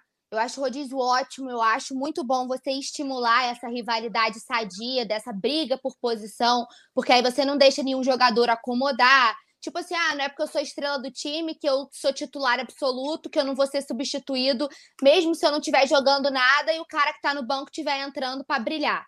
Não é isso. Só que gente, o que a gente debate é que, tipo assim, por exemplo, como a gente debateu na, na outra vez, não existe na minha cabeça você optar ou por Everton Ribeiro ou por Arrascaeta por causa do rodízio.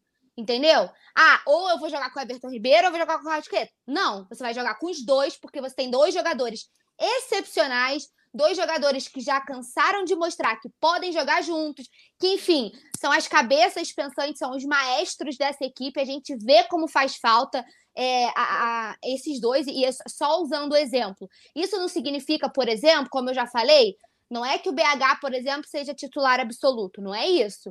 Mas, tipo assim, não tá jogando nada. E o Pedro Rocha, ó, tá voando.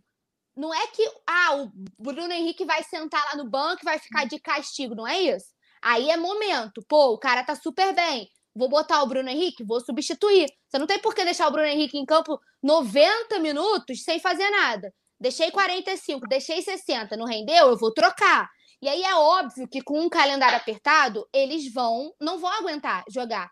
Mas eu acho que assim, para você colocar isso em prática, você tem que entender que você tem jogadores que são excepcionais para o rendimento da equipe, como o Everton Ribeiro e o Arrascaeta, para você não ter que escolher. Uma coisa é, pô, um deles está esgotado, vai lesionar. Preciso segurar. Aí, beleza. Agora, não é, ah, hoje eu vou jogar com o Ribeiro, amanhã eu vou jogar com a Arrascaeta. Hoje com o Ribeiro, amanhã com a Arrascaeta, porque eu quero fazer o rodízio, porque eu acho que tem que rodar. Eu acho que são coisas diferentes. Ele tem que entender quem são os pilares dessa equipe. É a mesma coisa que se for fazer rodízio, eu vou rodar. Um dia eu vou jogar com o Diego Alves, no outro dia eu vou jogar com o César, porque o César tem que ter a mesma oportunidade. É isso que eu tô querendo dizer. Ele tem que entender quem são os pilares mas, e aí rodar em cima disso. Eu sei que o goleiro mas, é uma Paula, você acha que o, o Arrascaeta e o Everton Ribeiro, eles são mais intocáveis que os demais, é isso? Não, eu não acho que eles são mais intocáveis, não. Eu acho que eles fazem muita falta. Eu acho que um time não, sem o Everton Ribeiro, por exemplo, ele perde muito mais do que se eu tirar o Felipe Luiz e jogar com o René. Concordo. Porque quem vai substituir o Everton Ribeiro? A altura, é isso que Sim. eu tô querendo dizer. É, eu Concordo. acho que Everton Ribeiro e Arrascaeta tem que jogar juntos e não ele escolher igual ele estava fazendo no começo. Ou ele jogava com o Ribeiro, ou ele jogava com o Arrascaeta. Ele não botava uhum. os dois uhum. juntos. Até ele entender que, pô, eu preciso. Que aí começou, né? A galera falar, pô, não existe de um dos dois ficar no banco. E aí o Domi entendeu que, pô, os últimos jogos de Arrascaeta e Everton Ribeiro foram uma indecência. Indecente é, assim, último, que os caras eu, eu fazem, acho, eu, acho, eu achei o Arrascaeta bem mal contra o Fortaleza, na verdade. Bem mal. Bem Mas, mal assim, mesmo. é o cara que decide, sacou? Contra é um cara, inclusive, demonstrou para mim Contra o Bahia, não, Arrascaeta e, e não... Pedro Rocha, ali, assim, o Pedro também, eles triangulavam o tempo inteiro. Arrascaeta e Pedro Rocha fazendo tabelinha o tempo inteiro. Então, são dois jogadores que eu não. Eu acho que, assim, na minha cabeça, se não for por uhum. uma lesão, ou se não for, tipo assim, estamos jogando de três em três dias. Pô, Dome, eu tô cansado vamos supor, no brasileiro que é ponto corrido, e eu tenho uma quartas de final da Libertadores que eu preciso ganhar. Eu vou segurar o cara aqui para eu ter ele ali. Aí tudo bem. Agora, ah, uhum. por rodar, por rodar, a minha questão é rodar por rodar. Eu não acho que. que e, e não é porque o, o elenco do Flamengo é muito bom. Sim, e eu acho sim que todos têm que ter oportunidade. Mas aí eu acho que esse rodízio deve ser feito. Ou, se for caso de lesão, e aí é necessidade, ou o cara da minha posição, o meu titular, não tá jogando nada e o meu reserva tá voando. Uhum. Tipo, eu venho aqui criticando o Gerson. Eu acho que o Gerson tá muito abaixo do que ele vinha apresentando. Eu acho que o Gerson não tá um terço. E a gente tem um Thiago Maia que tá voando, por exemplo. Tipo assim, ah, o Gerson não tá bem, eu vou tirar ele e vou substituir pelo Thiago Maia.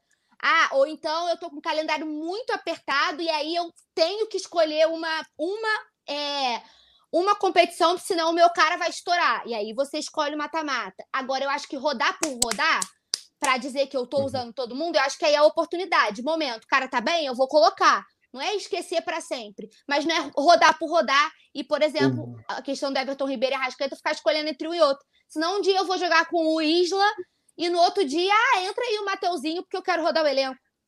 Entendeu? Eu é, acho assim, que tem que ter um bom senso na hora de rodar, não é rodar por rodar dar uma lida aqui no superchat da Mari.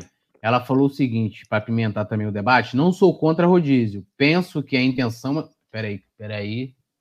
Subiu aqui, mas peraí. Penso que a intenção é deixar todos prontos para jogo, mas é preciso Sim. ter uma base e normalmente são os melhores de cada posição, falou a Mari aí. É, Isso o aí. que eu acho assim, o que eu acho assim, que a gente vai entender muito bem o que, que o Domenech vai pensar quando tiver grandes jogos mesmo, assim, jogos de, de Libertadores, mata-mata, final, reta final do brasileiro, confronto direto e tudo mais. Ainda é um pouco.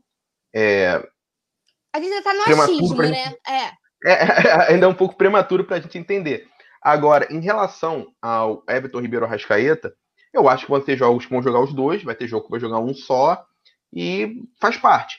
O, o, Arrasca, o Everton Ribeiro fez duas últimas partidas assim fantásticas. A partida do Everton Ribeiro contra o, o Bahia, para mim, foi a melhor partida dele com a camisa do Flamengo. Tá? Melhor que aquela contra o Cruzeiro, inclusive. Eu acho que foi a melhor partida dele.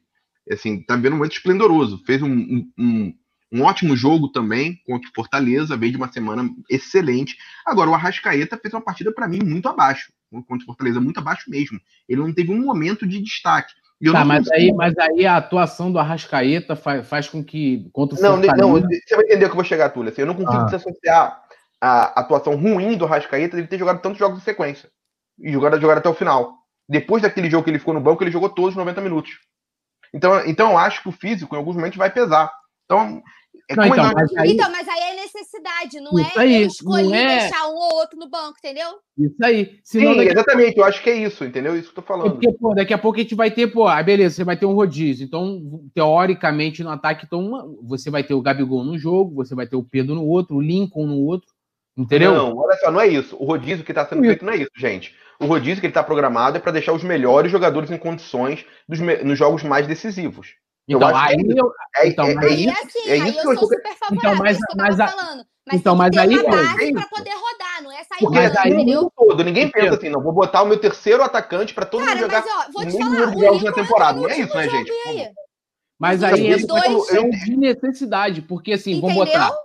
Ó, Sim, agora, claro, claro. A gente, ó, a gente, a, essa questão do planejamento fisiológico, todas as equipes hoje no Brasil têm um sistema né, de fisiologia, né, que trabalha em conjunto com o departamento médico. Então, você tá ali, os caras estão sempre medindo, ó, fala, ó, se aquele é, é, é jogador entrar ali, o Arrascaeta vai estourar. Aí o técnico pega lá.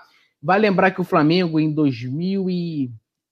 2015, contratou uma empresa, eu acho que não está mais lá ainda, chamada Double Pass. Essa empresa trabalhou no Atlético Paranaense, trabalho polêmico, porque o que acontecia?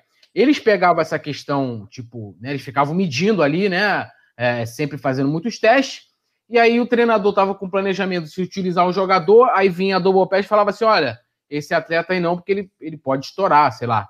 Aí o treinador, mas como? Não, não pode. Então você ficava refém de uma, de uma tecnologia junto ao departamento de fisiologia, em detrimento da técnica e daquilo da escolha do treinador, né?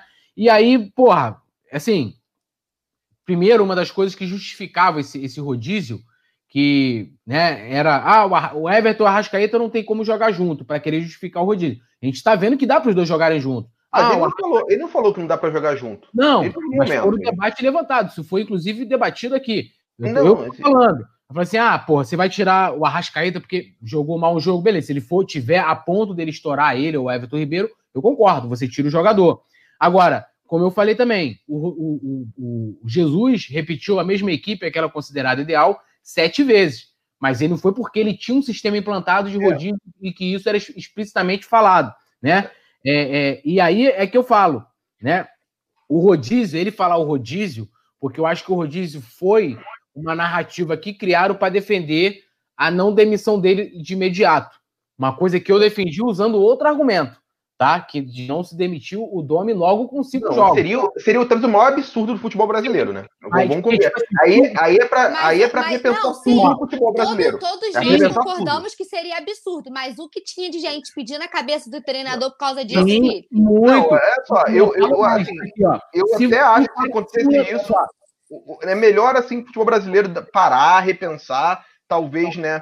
Não sei, né? Não trazer mais ninguém de fora, ficar nessa idade da pedra, que é o que a gente pratica aqui mesmo, às vezes, futebol, deixar tudo para trás, porque de repente o técnico com dois jogos, que veio de fora, tá? não teve nem uma semana para treinar.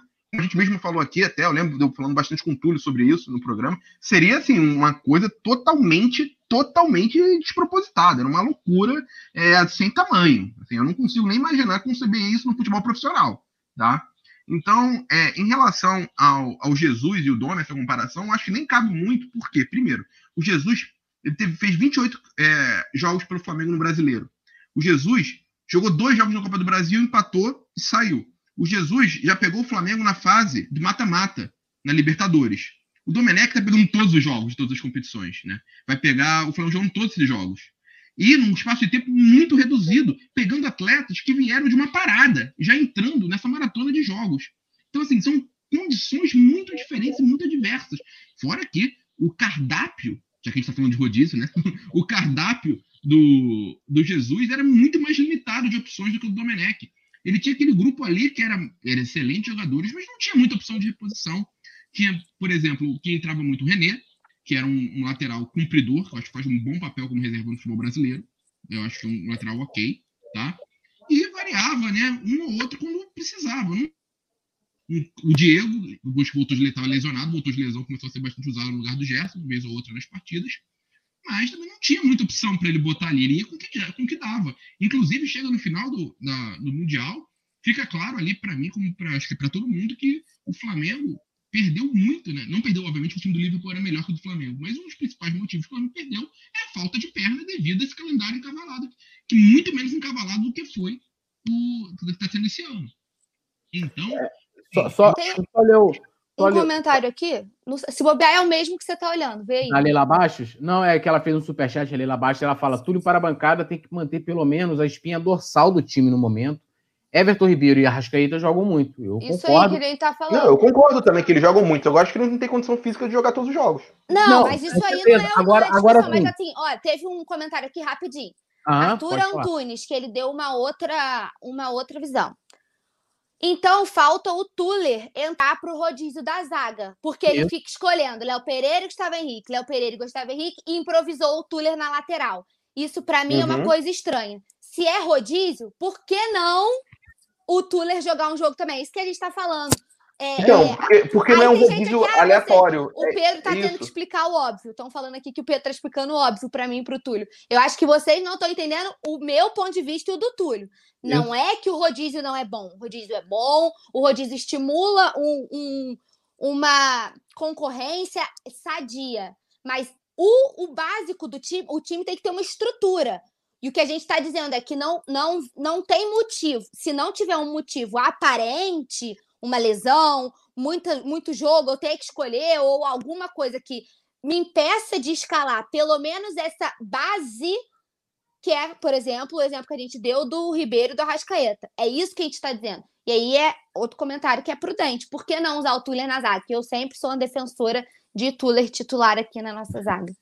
É, não, e, e, essa questão do rodízio, vocês, podem ver que saíram matérias sobre isso, de que uma das coisas que, vamos dizer assim, uma, uma bola dentro para o Dome naquele processo de escolha do novo treinador foi porque ele disse que ia manter o trabalho, né, pelo menos de início, do Jorge Jesus. Se ele vem já logo na, na sua primeira coletiva e fala: Olha, eu vou fazer aqui um rodízio, eu tenho absoluta certeza, posso falar com convicção, de que a torcida iria criticar. Entendeu? Agora, eu, a, o grande ponto também, e a Paula falou isso, não é questão de ser contra o rodízio, é questão de você colocar é, a questão, é, se não for uma necessidade, da questão técnica. Uhum. Lógico que você não vai colocar o Arrascaíta para jogar se ele está a ponto de estourar, um músculo, alguma coisa, concordo. Agora, se não está nessa condição, se não está nesse, nesse, nessa situação, não tem porquê. Ah, não vamos jogar com o Arrascaeta e com o Everton Ribeiro. Ah, então, se for para fazer rodízio, então tem que, ter, tem que, ser democrático em todas as posições. E não vai não, ser. Não é, gente, o rodízio não é assim, né? Vamos lá. Ele não está escolhendo, né? Ele não, ele não chegou, abriu a planilha e falou: não, todos os jogadores vão jogar 30 jogos ao longo do ano e tem que fazer o encaixe perfeito lá no Excel. Não é isso, gente. É, ele está fazendo e está botando os melhores jogadores é, que, ele, que, ele, que ele considera, né, os melhores jogadores que ele considera, para descansar vez ou outra, para que no, na reta final estejam todos aptos ainda fisicamente a fazerem grandes partidas. Isso Mas todos é o que eu nós concordamos em tudo nisso aí também. Isso. Não, sim, a gente está concordando com isso. Concordando mas com isso. Uma coisa, mas aí tá, isso aí é necessidade. De você. Isso, não, isso falando, é uma necessidade. Ele não, não bota o Tuller porque ele, ele, porque ele não precisa botar o Tuller necessariamente para jogar. Como é que eu vejo o rodízio? Eu vejo o rodízio o seguinte: vamos supor, você tem ali o time, né? Por mais que você tenha um, um titular, mas você fala assim: olha, no próximo jogo, eu vou. Ah, sei lá, Flamengo e Fortaleza, eu vou colocar, eu vou tirar o Gabigol, vou colocar o Pedro. Mas então, o Gabigol vai aceitar de boa ficar lá no banco. Né? Então, assim, mas eu, eu acho, né, que, por sem, exemplo. Sem problema físico eu... algum. Isso, para mim, é um planejamento de rodízio. Você fala assim: ah, beleza, eu vou deixar o cara lá, porque, pô, eu vou estar tá poupando. Daqui a duas semanas eu tenho Libertadores, estreia, né? Beleza, o cara tá ali, o Gabigol vai entrar, sei lá, 20 minutos, 30 minutos do segundo tempo, só para não, não perder ritmo de jogo. E tranquilo, mas o Gabigol tá bem fisicamente, ele tá optando, é, é uma opção. Uhum. Então, é ele mesmo também. falou, já que você tá dando esse exemplo, só para não esquecer, eu fui aqui no final da entrevista, ele explicou o porquê, né, do Gabigol ter começado no banco. Uhum. E ele falou exatamente isso. Ele falou, gente, foi uma questão técnica. E aí ele foi, falou: nenhum jogador é mais importante. Isso é bom a gente falar. Ele fala, tipo assim, nenhum jogador é mais importante que o elenco. Eu acho que isso a gente tem que concordar. Ninguém é estrela o suficiente para o cara não estar tá jogando nada uhum. e você falar, não pode uhum. sair, né? É por isso que a gente defende. Bruno Henrique tá jogando nada, pô, tira o cara e bota alguém que tá jogando. O Gerson não tá jogando nada, tira e bota alguém que tá jogando. Isso é óbvio, isso é a gente, todo mundo concorda. Mas aí ele falou que a decisão pelo Pedro foi uma decisão puramente técnica, né? Porque aí já começou a criar uma teoria da conspiração de que o Dom e o Gabriel estão brigados. Não, mas, então, mas aí no próximo jogo, no próximo jogo, que teoricamente o, o, o Gabigol tá bem. A gente vai até falar, é, é, até o assunto da próxima pauta, o clássico com o Fluminense. Mas é, ele teria estofo, peito para colocar o Gabigol, que pum, beleza, a gente pode não ter grandes atuações do Gabigol nos últimos jogos, mas o cara tem feito os gols. Fez de pênalti. Tem concordo, gente que concordo. Eu, eu, eu, Pedro, eu. né? Eu não teria botado o Gabigol no banco, tá? Eu. Agora, eu não tenho os dados também que ele tem à disposição para tomar uma decisão dessa. Eu, inclusive, sou capaz de apostar com vocês que o Gabigol vai jogar salvo na suspensão, uma lesão, alguma coisa assim mais grave. O Gabigol vai jogar os próximos quatro jogos, que são jogos mais difíceis, tá? Da sequência vai jogar os próximos quatro. Tá? Eu acho também não, que essa base aí não dá para rodar, não. Agora, nesse mês, tipo é. assim, é, Ribeiro, é, Arrascaeta, ter... Gabigol, essa galera tem que jogar. Eu, eu, eu acho que o Arrascaeta deve sair no próximo jogo, hein? No próximo, ah, porque... A gente deve ter dois jogos na Libertadores. Não, próximo, não, desculpa, Ceará. Quatro dias. Intervalo de quatro dias entre o jogo com, com, o Independente, Independente e o Barcelona. É, o né? Barcelona. Né? Então, assim, nesse jogo tem que estar os melhores em campo, entendeu? Eu acho é isso. isso. Nesse jogo, isso aí. É. Aí tu poupa, entendeu? Aí você vai pôr. Aí, isso. beleza. Você, pô, vou poupar o Ceará no meio do caminho. Aí. Isso que eu tô falando, entendeu? Porque... Entendeu? Aí sim. Aí é necessidade. Porque, por exemplo, poupou o Gabigol ontem. Então o Gabigol já está, né, fisicamente melhor.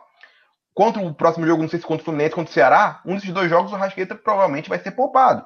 Algum desses dois dele vai ser poupado, provavelmente.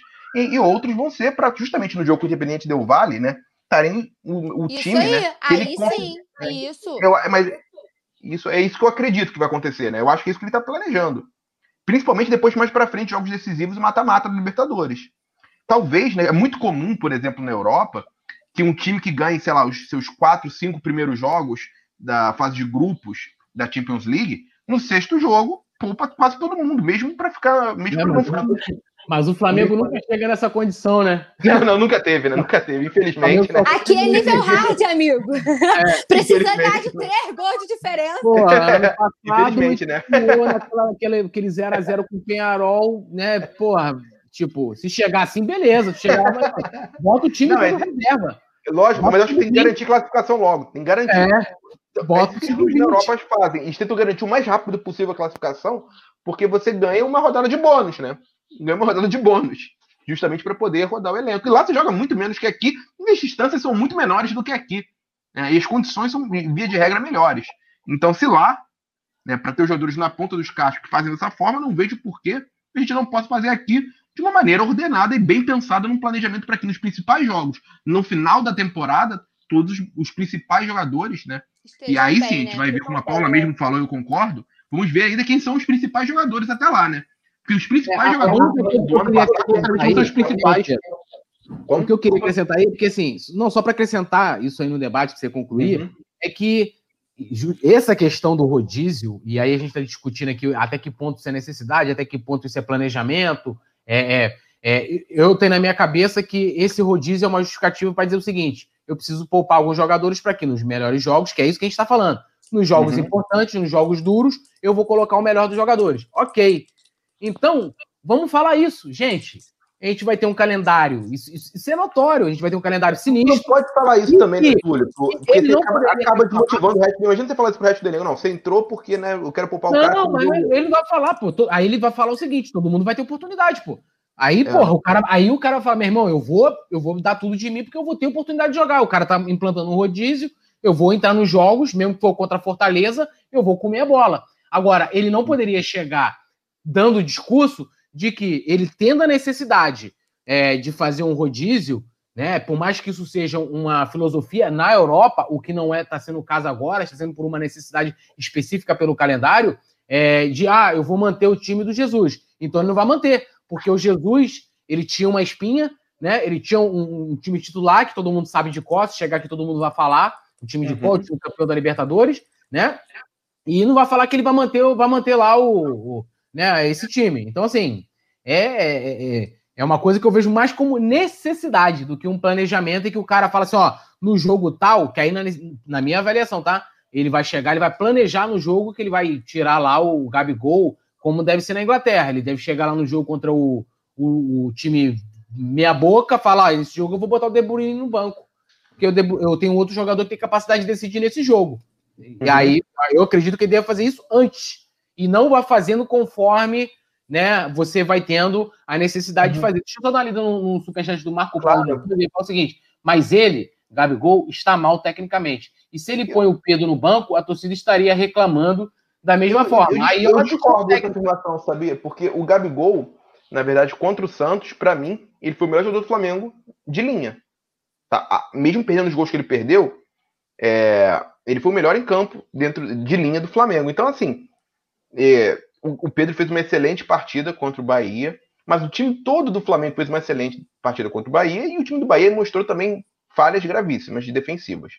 Mas o Pedro não foi o principal destaque do Flamengo contra o Bahia, longe disso. Para mim, tanto o Everton Ribeiro quanto o Rascaeta jogaram melhor. É claro que os dois gols que o Pedro fez no início proporcionaram né, tudo que foi. Pedro é um excelente jogador também, a gente não tá falando sobre isso, tá? Agora, se você me perguntar, como já tá perguntando aqui no chat há algum tempo, quem eu prefiro, o Gabigol ou o Pedro, eu acho que o Gabigol, como um todo, é um jogador muito mais completo e eu prefiro ter o Gabigol no meu time do que o Pedro. Sem dúvidas, tá? Isso aí não tá, eu nem boto em discussão. Quem acompanha o canal sabe o que eu penso do Gabigol. O que também não quer dizer que os dois não possam jogar juntos, que os dois podem jogar juntos. O Gabigol pode ser uma espécie de ponta de lança para ficar o tempo todo tabelando com o Pedro. O Pedro mais fixo, né? Invertendo um pouco a, a, posição, até porque o Pedro, apesar de ser um jogador mais físico, ele tem muito recurso técnico também. Ele sabe tabelar, ele sabe sair, dar um passe. Não é um, um atacante trombador, nada longe disso. É um jogador muito técnico também. Então também tem que parar um pouco essa discussão Pedro ou Gabigol, né? Pode jogar os dois juntos. É, eu também acho isso cansativo, é, sabe? É. Parece que força uma rivalidade desnecessária, é, sabe? Não, eu acho que força uma rivalidade que não existe. Ah, é o é. Gabigol ou Pedro? Pô, tem. Não, o debate do rodízio é no elenco inteiro. É igual a Paula é, usou o exemplo da zaga. Entendeu? A gente usa muito Pedro e Gabigol porque, né, justamente para os seus jogadores é. que mais aparecem. O Felipe, Felipe Ceso, é isso? Tá falando, tudo já parou para pensar que o Domenech não deve satisfação pública de suas estratégias de planejamento? Ele pode até não dever, mas a imprensa vai perguntar. Eu perguntaria, por exemplo. É, então, é, é, não, é, acho que é função, é, assim, é função do, do, do entrevistador numa coletiva, né? Perguntar. É. faz parte. Inclusive, é, para a gente ir passando para a próxima pauta aqui, a produção vai colocar mais uma dica aqui do jogador, porque agora a gente vai entrar aí na questão das necessidades. A gente vai, não vai ter na próxima partida, que é o clássico contra o Fluminense na quarta-feira, o Bruno Henrique, né? É, é bem possível que não deva ter o Bruno Henrique, porque ontem, na representação do elenco, inclusive, olha aí, ó. Quem é o jogador?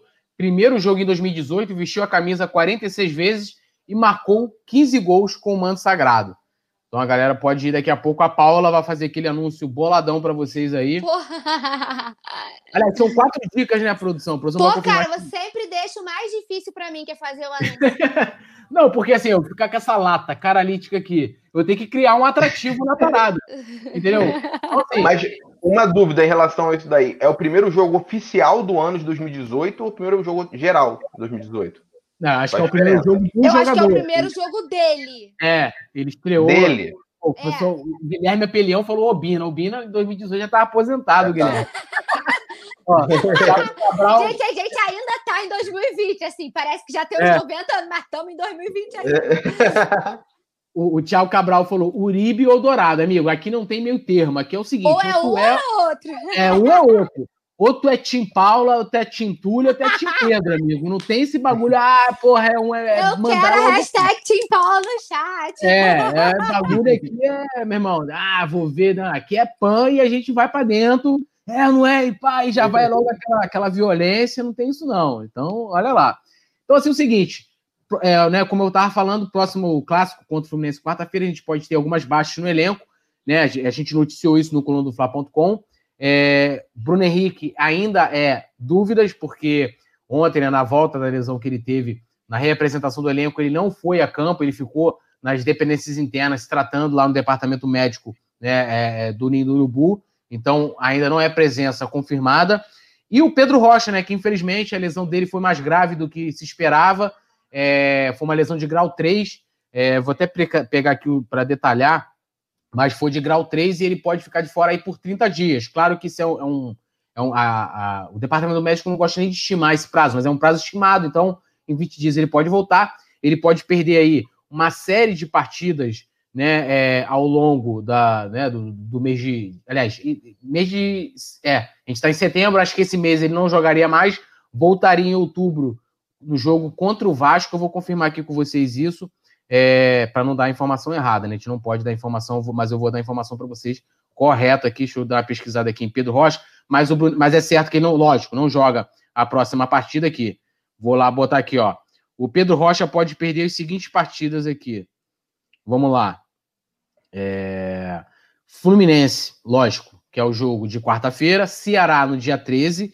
Independente Del Vale no dia 17, que é o jogo lá. Barcelona, que é o jogo do dia 22.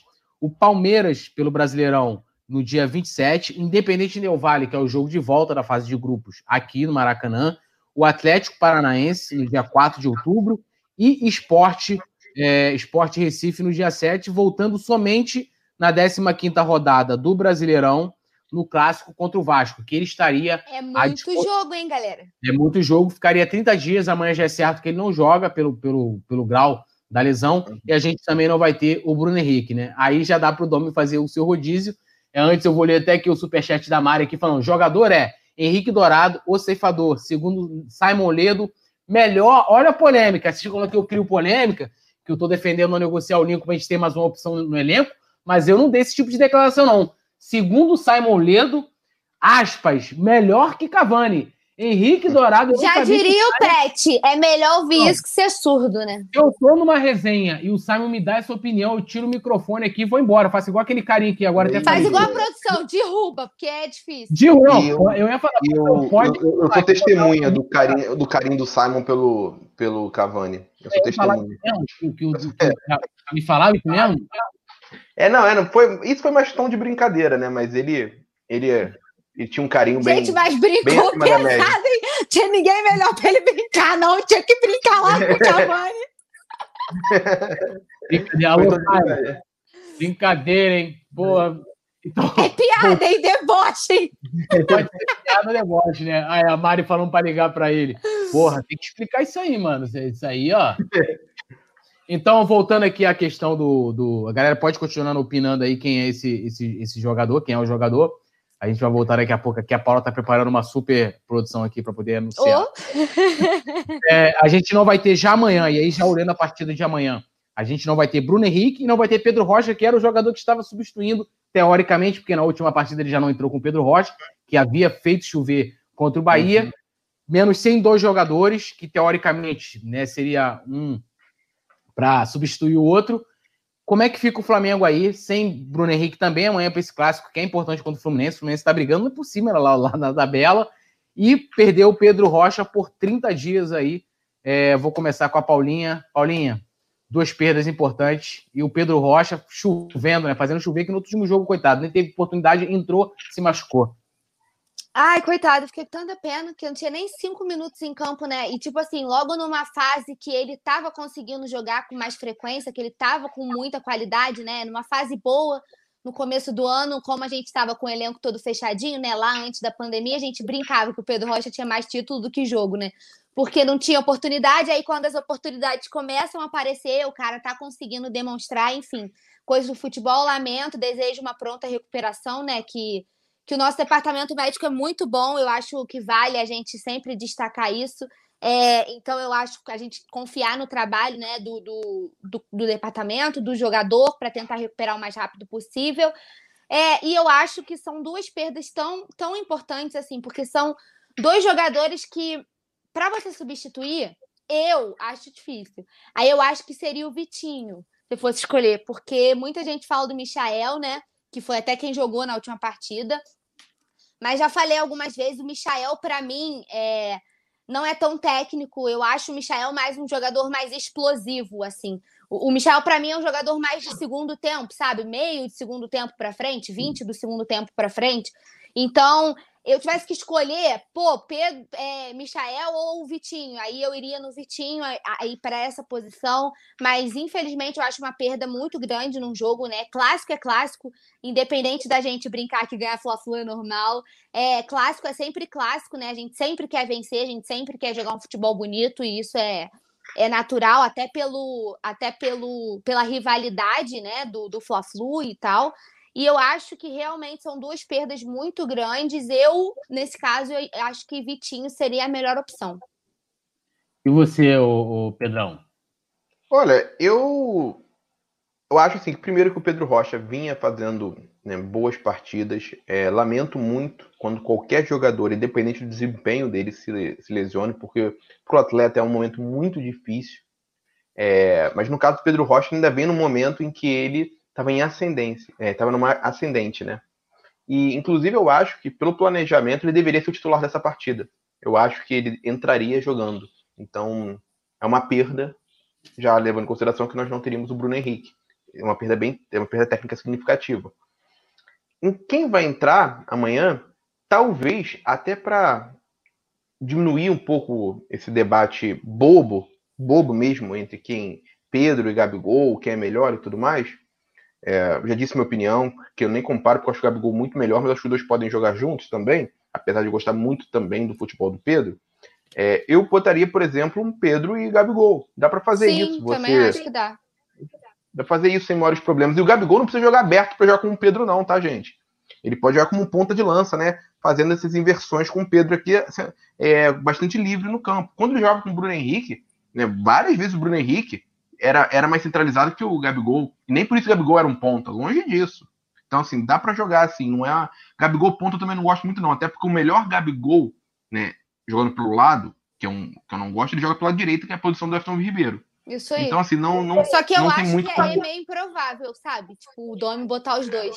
Eu acho É, que é eu mais fácil acho. ele ir com o Vitinho ou ele ir com o Michael do que ele entrar com um Gabigol e Pedro. Mas como ele sempre me- acho. me- ele sempre dá um Também jeito de. A gente brinca que nos pré-jogos a gente tem que fazer a provável escalação, né?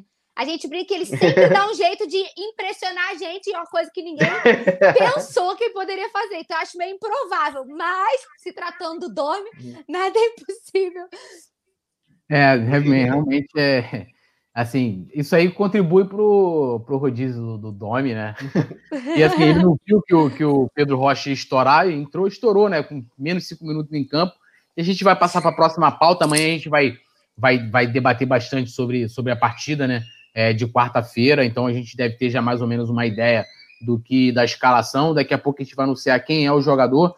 E agora a gente vai para a pauta aí que o pessoal tava pedindo pra caramba, todo mundo também falando aqui com relação a Vitinho e tal, a Mari falando que concorda com o Pedro, o Pedro mais centralizado e o Gabigol solto, ou seja, os dois jogando juntos ali como titulares. Interesse de clube inglês no Gabigol, né? Aí, porra, olhei e coluna me manda essa, essa matéria, né? Falei, caraca, meu irmão, Chelsea. Falei, faz eu beber, não. Não, eu, eu nem bebo, né? Eu, assim, eu olhei e falei, pô, meu irmão, Chelsea tá querendo, Manchester United, né? Liverpool, Arsenal.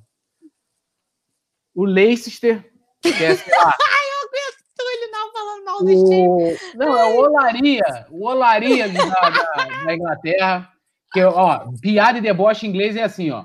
Joke and debauchery.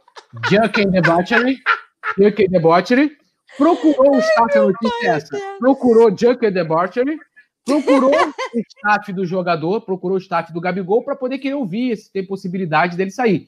Eu já vou dando a minha opinião aqui, acho difícil que o Gabigol saísse para uma equipe que ele não vai ganhar nada, né? Nem futebol de botão, jogar com essa Sabe que eu, não- eu não brinco mais com o Leicester, não, né? Em relação a isso, né? Não dá pra brincar mais com o Leicester, não, porque ele foi campeão é, de uma maneira assim mais surpreendente que eu vi né, no futebol mundial de pontos corridos. assim. Eu não vi nada similar a ele. Ele foi, assim, olhando retrospectivamente, o time do Leicester campeão era muito bom. Tinha um Kanté, Não, tinha o Vardy, mas assim, coisas que não acontecem de novo, né? Não vai acontecer. Ah, mas quando que foi isso? Foi, foi pouco tempo, foi há três anos.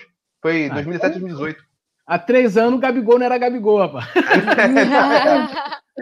Há três anos ele não era campeão da Libertadores, pô. É, da Libertadores, é, eu não tava. Mas ano passado o Leicester chegou a, a- a dar, um- a dar um- a dar uma pressionada ali no, no Liverpool, hein? Foi, foi a equipe mais próxima em dado momento né, do Liverpool na competição, na Premier League. Então, assim, não é um. Era lembrar esse tipo de coisa, a gente não acompanha Fora Leste, fica Gabigol, aí você lembra esse tipo de coisa, pô. Aí tu enfraquece a amizade. pô, meu irmão, aí, é brigar. Aí tá aqui, pô, Tulião, Leicester, o Daniel Silva. O foi, já foi campeão da Premier League há três anos atrás, filhão. Três anos atrás. Eu nem lembro o que aconteceu três anos atrás, mas vamos lá. É, o Flamengo pagou 16 milhões e meio. Pagou não, tá pagando, né? 16 milhões e meio de euros pelo Gabigol, que corresponde à cotação de hoje, 103 milhões de reais. A multa rescisória do Gabigol é de 60 milhões de euros, o que equivale hoje a 375 milhões de reais. É uma grana, né? Eu, particularmente, olhando pelo lado do jogador, olhando pelo lado do Flamengo e até indo dentro da coerência do que eu venho defendendo aqui no, no, nas, nas, nos resenhas, eu, meu irmão, eu começaria a rir ouvindo essa proposta, como sempre, né? É, como é que é? Deixa eu... Joker deboche. Peraí, cadê aqui? Aqui, aqui. Just Debauchery, se eu ouvir essa, essa proposta, e não é, iria negociar o Gabigol nem por nada. Paulinha, não, começa aí. Quer começar, Pô, Pedro? cara, tem dia que eu tenho que falar pro Benfica deixar meu cavalo andar, entendeu? Que coisa chata! A gente tem que ficar fazendo eu não sei por. Galera, pô, foca nos outros times aí, sabe? Eu sei que a gente é seleção, é outro patamar de, de visibilidade. Mas, pô, deixa meu, deixa meu cavalo andar, entendeu? Segunda-feira, os caras querendo fazer que eu beba, falando que tem interesse em Gabigol. Deixa meu, o, o homem aqui, que meu nove aqui. Viu, Túlio? Falei com vocês que eu levantava a plaquinha. Quando eu levantava a plaquinha, esquece, filho. Trouxe a plaquinha no último resenha, tá aí, né? Tô falando para vocês que Tim Paula é só sucesso, filho. Mas, pô, não tem que comentar, é deboche, entendeu? É, então, para mim, o assim Gabigol assim, é tipo o Bruno Henrique, é um dos inegociáveis. É, não, eu acho é o Gabigol só... até mais, Paula. Não, assim, inegociável, real, e, e para mim, só se fosse um gigante que, tipo assim, não tem como, é um gigante europeu e vai pagar a multa. Não tem como segurar. Aí são outros 500. Agora, é. tem proposta eu, séria. Eu, assim, ele o vai Gabigol é o, o Flamengo tudo que, que ele tá, tá tendo aqui. E aí é o que eu sempre falo com todos os jogadores, e o Gabigol tem um plus, né? Que todos eles têm uma estrutura de Europa que o Flamengo oferece, todos eles têm visibilidade, todos eles têm a maior torcida do mundo, é, salário em dia, e tudo que um jogador sonha para a carreira, de estar tá ganhando tudo, com um elenco enfim, é, sem palavras, né? Um elenco fantástico e tudo isso. E o Gabigol tem muito mais. O Gabigol tem toda. O Gabigol é ídolo de todas as crianças. E a gente não tá uhum. falando de uhum. Flamengo, né? É, aquela é. cena muito marcante foi. foi contra quem, gente? Na Libertadores? Foi, indep... menino... foi o. Foi o, foi o... Foi Barcelona? O... Foi, não lembro agora, menino, não lembro agora, mas foi, foi, foi fora do Brasil. Mas o menino, também esqueci, no final do jogo, entrou lembro. no gramado torcedor do outro time para abraçar o Gabigol, que tem uma representatividade é. muito forte. Eu ainda falo aqui que o Flamengo deveria fazer um marketing pesado com o Gabigol, né? Agora lançaram a uhum. almofada, mas eu acho que deveria. Júnior de Barranquilha, me lembraram aqui isso, isso mesmo. mesmo. É, obrigada, Josi Resistência, que está aqui com a gente todo dia. Obrigada, Josi. Eu acho que o Flamengo deveria fazer mais esse investimento com o Gabigol na questão do marketing. Ele é um potencial, assim, é o torcedor no gramado, sempre falo isso. Por isso que ele é esse ídolo, e o Pedro falou muito bem, pós-Zico. Gabigol ter esse status de ídolo, que ele é ídolo de todo mundo, ele não é ídolo do rubro-negro, ele é ídolo de todas as crianças, ele é a representação do torcedor do gramado, entendeu? Então, Gabigol para mim é negociável. Só sai se for por um é. gigante, pela multa, vou pagar a multa, não tem como é, segurar. O, Fora isso. Multa, o Arthur Antunes está trazendo um dado aqui, que aí no caso tem que teria que confirmar, de que há uma cláusula no contrato do, do Gabigol que diminui essa multa, provavelmente pode ser uma multa para times de fora.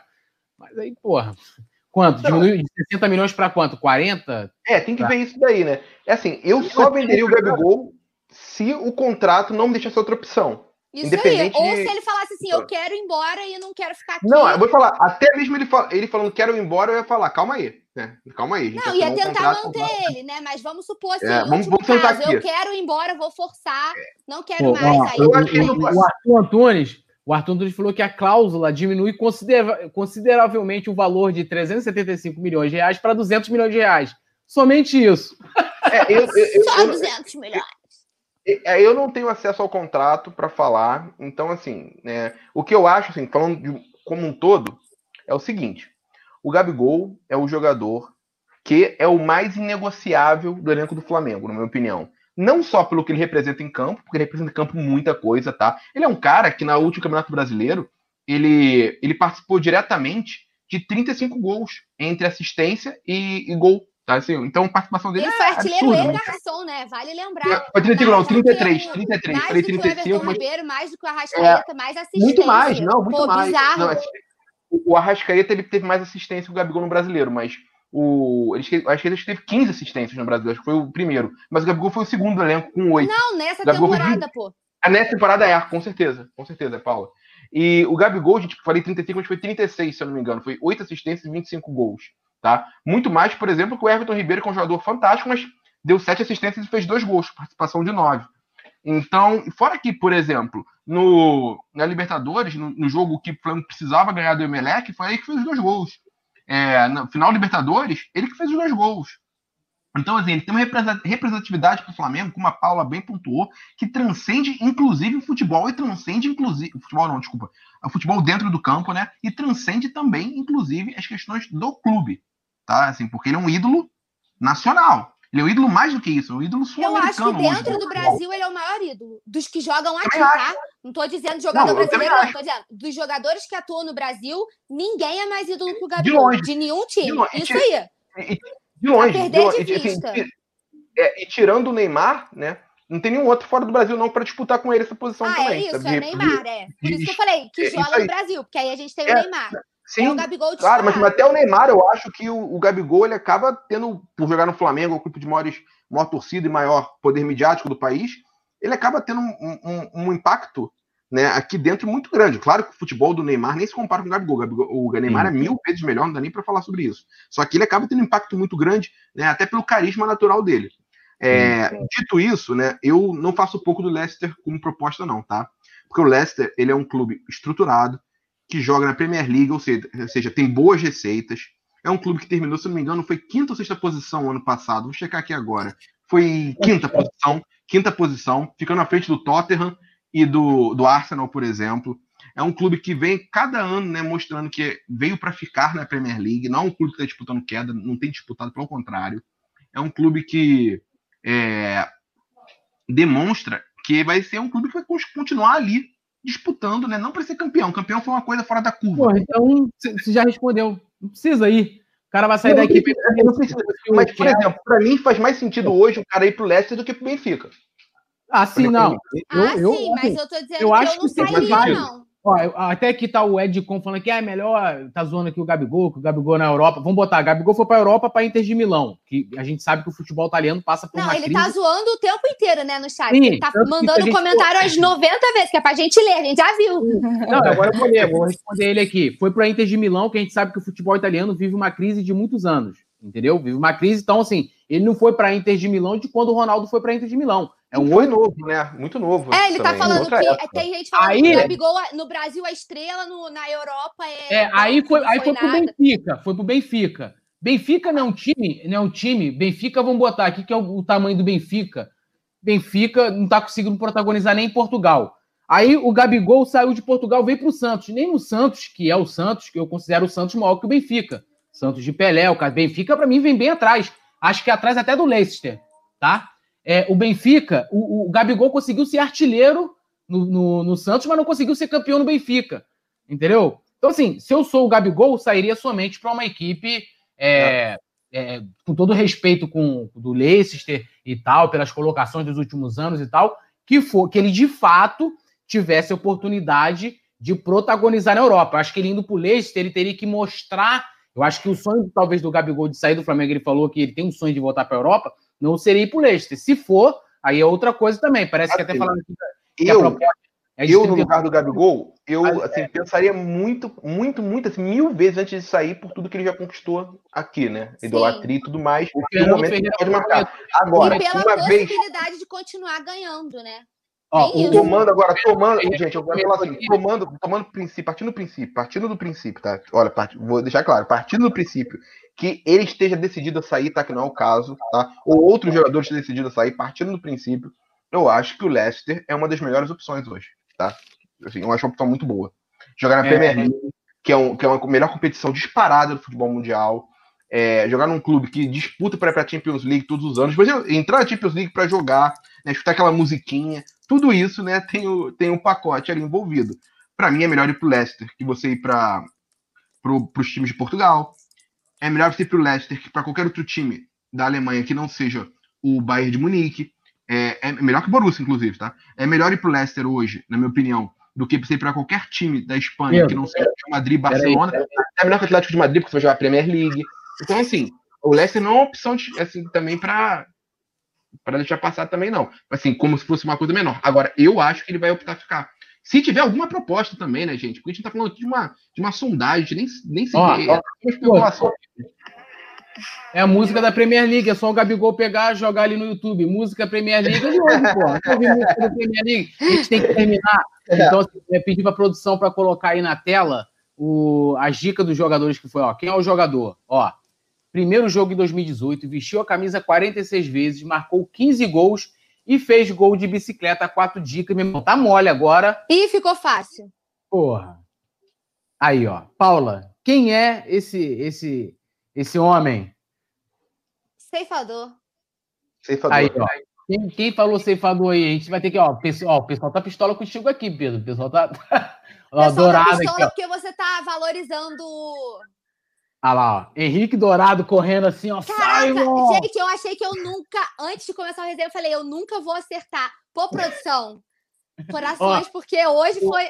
Eu achei que eu nunca fosse acertar, cara. Ó, Thiago Cabral falou Dourado, Antu Antunes, a Alzira Baixo, a Mari Araújo, acertei. Ele tá saindo ali e falando o seguinte: Simon, sou melhor que Covani. porra, tá assim. Vou Ó, te galera, safe A galera pistola ali com, com o Pedro, então já vou deixar aqui o Pedro já para dar seu destaque final para a gente encerrar. Agradecer o Pedrão pela participação de hoje. É sempre um prazer estar tá fazendo resenha, estar tá debatendo com o Pedro. É sempre, é sempre maravilhoso que o Pedro sempre tem ótimos argumentos e engrandece e enriquece o nosso debate.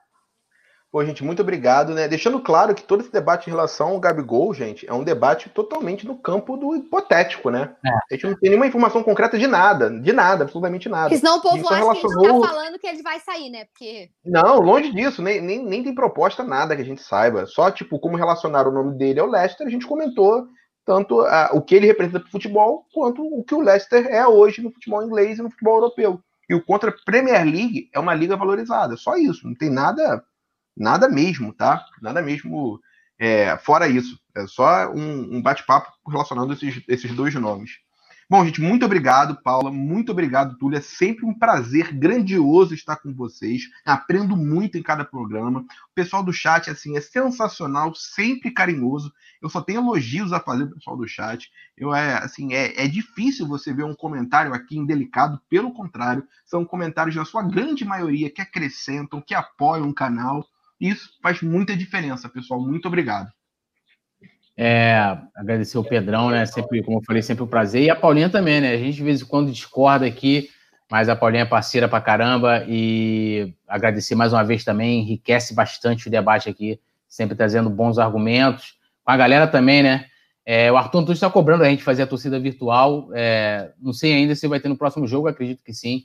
É, Paulinha, suas considerações finais. Sempre um prazer também estar aqui com vocês, estar aqui no programa, agradecer a produção, ao pessoal do chat, mandar um beijo para a Alzira, para a Josi Extenso, para a Leila Bastos, que estão todos os dias aqui, ficam mandando mensagem para mim com o Tim Paulo. a gente brinca de Tim Paulo Tim Túlio, mas a gente é paz e amor, galera. A gente discorda, mas a gente é paz e amor. Agradecer a vocês, amanhã tem mais resenha. E Flamengo sempre, vamos nas energias positivas que vamos continuar na nossa crescente no Brasileirão rumo ao Octa. E é isso, foi ótimo. Amanhã às 8 estaremos aqui de novo com mais uma resenha deliciante. Não esqueça de dar dedo no like, porque a cada mil likes, gol do homem, gol do Gabigol e clássico, mais do que nunca tem que ter gol do Gabigol. Valeu, rapaziada. Obrigado a todos que acompanharam a gente ao vivo. Um beijão, saudações rubro-negras. Até amanhã. Amanhã a gente está de volta, hein? Valeu.